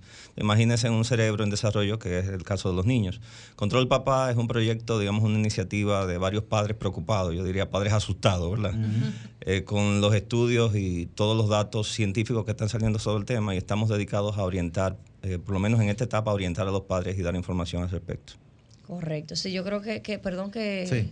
que yo que soy madre de tres, y bueno, y Susi también, que todavía Susi está chiquitico, definitivamente hay una situación importante. ¿Cómo se accede? ¿Cuál es el, el mecanismo para poder eh, conocerlo más que nada y participar nosotros como padres? ¿Y cómo funciona? Perdón. Ya, bueno, ahora mismo lo que estamos es difundiendo información. O sea, pueden entrar a nuestras redes sociales, a los padres, no a los niños, no a los jóvenes. Por ejemplo, Control Papá en YouTube, arroba Control Papá también en Instagram. Ahí ustedes van a encontrar videos e información de todos los expertos, estudios que están citando eh, la problemática de, de este tema. O sea, es bueno aclarar que, que ya es un tema científico. Hay muchos medios que están haciéndose eco de los daños que están causando las pantallas con- en, en los niños especialmente. O sea, temas, temas de déficit de atención. Hay un estudio japonés que salió el año pasado hablando, vinculando lo que es el uso de pantallas a tempranas edades con el autismo. Hay temas también, por ejemplo, de diabetes tipo 2 en niños, o sea, esto no se veía antes, temas de, de- la vista con los niños, el tema de la luz azul, trastorno del sueño. Hay muchos problemas que están causando las pantallas ahora y que están afectando a los niños. Sustitución de pantallas, ¿por qué? Es la principal recomendación. Porque, a ver, eh, una de las grandes preocupaciones de los padres hoy, sobre todo aquellos que tienen mucha actividad laboral o, o económica, es cómo ocupo el niño, en qué le ocupo su tiempo, sobre todo cuando sale de la escuela, que es, digamos, la- el compromiso eh, casi extendido en su totalidad en la población infantil. Eh, ¿Cómo hacerlo que resulte de manera más óptima? ¿Hacia dónde lo conduzco? Bien, eso es una excelente pregunta. Lo primero es que los padres tienen que estar conscientes del daño que causan las pantallas. O sea, hay expertos como Nicolás Clara- Ca- Caldaras, que escribió un libro llamado Niños Pantalla, donde él compara, por ejemplo, el uso de pantallas con lo que es el- el- un shot de heroína, por ejemplo. Entonces, cuando tú empiezas a ver toda esta información y ves que las pantallas para los niños, eh, especialmente tan pequeños, puede ser eh, letal, o sea, puede traer problemas de por vida, entonces ya lo que tú vayas a hacer fuera de las pantallas empieza a ser, eh, digamos, menos importante. O sea, los niños tienen que jugar, tienen que relacionarse con los seres humanos, o sea, tienen que tener contacto humano, interacción con niños de su edad, con adultos y demás, porque es esa la manera en la que los niños aprenden, en la que los niños desarrollan realmente su cerebro. No lo digo yo, o sea, yo no soy psicólogo ni psiquiatra, sino lo están diciendo los psicólogos, los psiquiatras, los neurocientíficos. Yo recomiendo un libro que se llama La fábrica de cretinos digitales, Michel Desmourguet, donde este señor, eh, o sea, dos mil y pico de estudios respaldando todo esto que estamos hablando. O sea, exhorto realmente a los padres que se documenten, porque después que te documentas, ese problema a veces de que tú no sabes en qué poner a tus hijos, pasa a un segundo plano. O sea, cualquier cosa, incluso aburrirse, aburrirse, es mucho más nutritivo en términos cognitivos para un niño que usar pantallas. ¿Cómo? Pero ustedes, Así es. aburrirse es mejor para los niños. Porque- porque Aburrirse, fomenta la creatividad. Aburrirse es mejor para los niños que usar Claro, pantallas. claro, es que ahora mismo hay, una fobia al, ab- al aburrimiento por parte de los padres. Piensan que un niño que no está haciendo nada hay que ponerle a hacer algo y eso es grave. O sea, por aquello de que el ocio es la madre de las grandes ideas. Bueno, ponte a pensar, ¿quién, ha descubierto eh, nada importante, o sea, algo importante realmente en la historia de la humanidad, en un estado de hiperestimulación que es donde están los niños ahora mismo? O sea, ¿quién ha descubierto? O sea, todo el mundo ha estado, eh, uno estaba, ¿verdad?, Eh, debajo de un árbol y vio caer, caer una Claro. manzana, en el caso de Newton, por ejemplo. Los griegos paseaban por, por jardines y demás. O sea, es algo realmente muy importante aburrirse para los niños. O sea, es la actividad tal vez más importante a nivel eh, de desarrollo. eso sí, le resuena a los padres. Sí, porque los niños estoy aburrido, es lo primero que te La mía, y- la estoy aburrida. En mi, en mi, Pero uno lee- pero dan muestras. que tú dices, Dios mío, ¿qué voy a hacer? Que dan No, Andrés. no hay palabras, pero dan señales. Señales. pero bueno, uno, uno constantemente lee en los medios de comunicación, en las redes sociales, a los CEO, a los directores seniors de las grandes empresas, eh, digamos, de electrónicas, que dicen que a sus hijos no lo colocan frente a las pantallas. No, de- ellos mismos. ¿no? Así es. De hecho, mandan a sus hijos a colegios Waldorf, donde la tecnología es prácticamente cero, a colegios Montessori. De hecho, muchos de esos directivos vienen de esos colegios. Entonces tú, tú ahí dices, bueno, ¿y cómo es el tema? Ellos fabrican esa tecnología, incluso recomiendan que se la den a nuestros hijos, pero ellos no las usan de la misma forma para sus hijos. Entonces ya por ahí ustedes pueden ver cómo va el tema. Bueno, muchísimas gracias a Joeves García. Yo creo que esta es una iniciativa de, de suma importancia. Ellos están desarrollando un proceso pedagógico realmente con la ciudadanía de concienciación para que los padres eh, conozcan eh, las situaciones que se pueden derivar del uso indebido de, de las tablets, de las nuevas tecnologías, como bien él señalaba, que ya no son tan nuevas. Si pudiera repetir, eh, Joeves, las... las Sí, redes. Control Papá, pueden buscarlo en Instagram y en YouTube, Control Papá, estamos en Ex también, y estamos ofreciendo charlas gratuitos, a- eh, eh, gratuitas a colegios, eh, cualquier institución que, te- que esté trabajando con niños. Eh, muy importante, porque esta información no le están manejando, incluso hay psicólogos y psiquiatras que todavía no están al tanto de esta información. Bueno, los, investiga- los investigadores dirían que ustedes son un grupo de divulgación. Por el momento. Correcto. Por el Bien. momento. Bueno, pues muchísimas gracias a Joeves García. A las 9 y 56 de la mañana, este sol de los sábados se despide de ustedes agradeciéndole nueva vez la sintonía que como siempre eh, nos honra eh, a todos nosotros. No sé si don Cristian o don Fran tendrán alguna pregunta. Sí, sí, sí, yo tengo preguntas. Dígame, don Cristian. No, saber cuál será la próxima renegociación positiva para el Estado Dominicano. Cambio fuera. Sol 106.5, la más interactiva. Una emisora RCC Miria.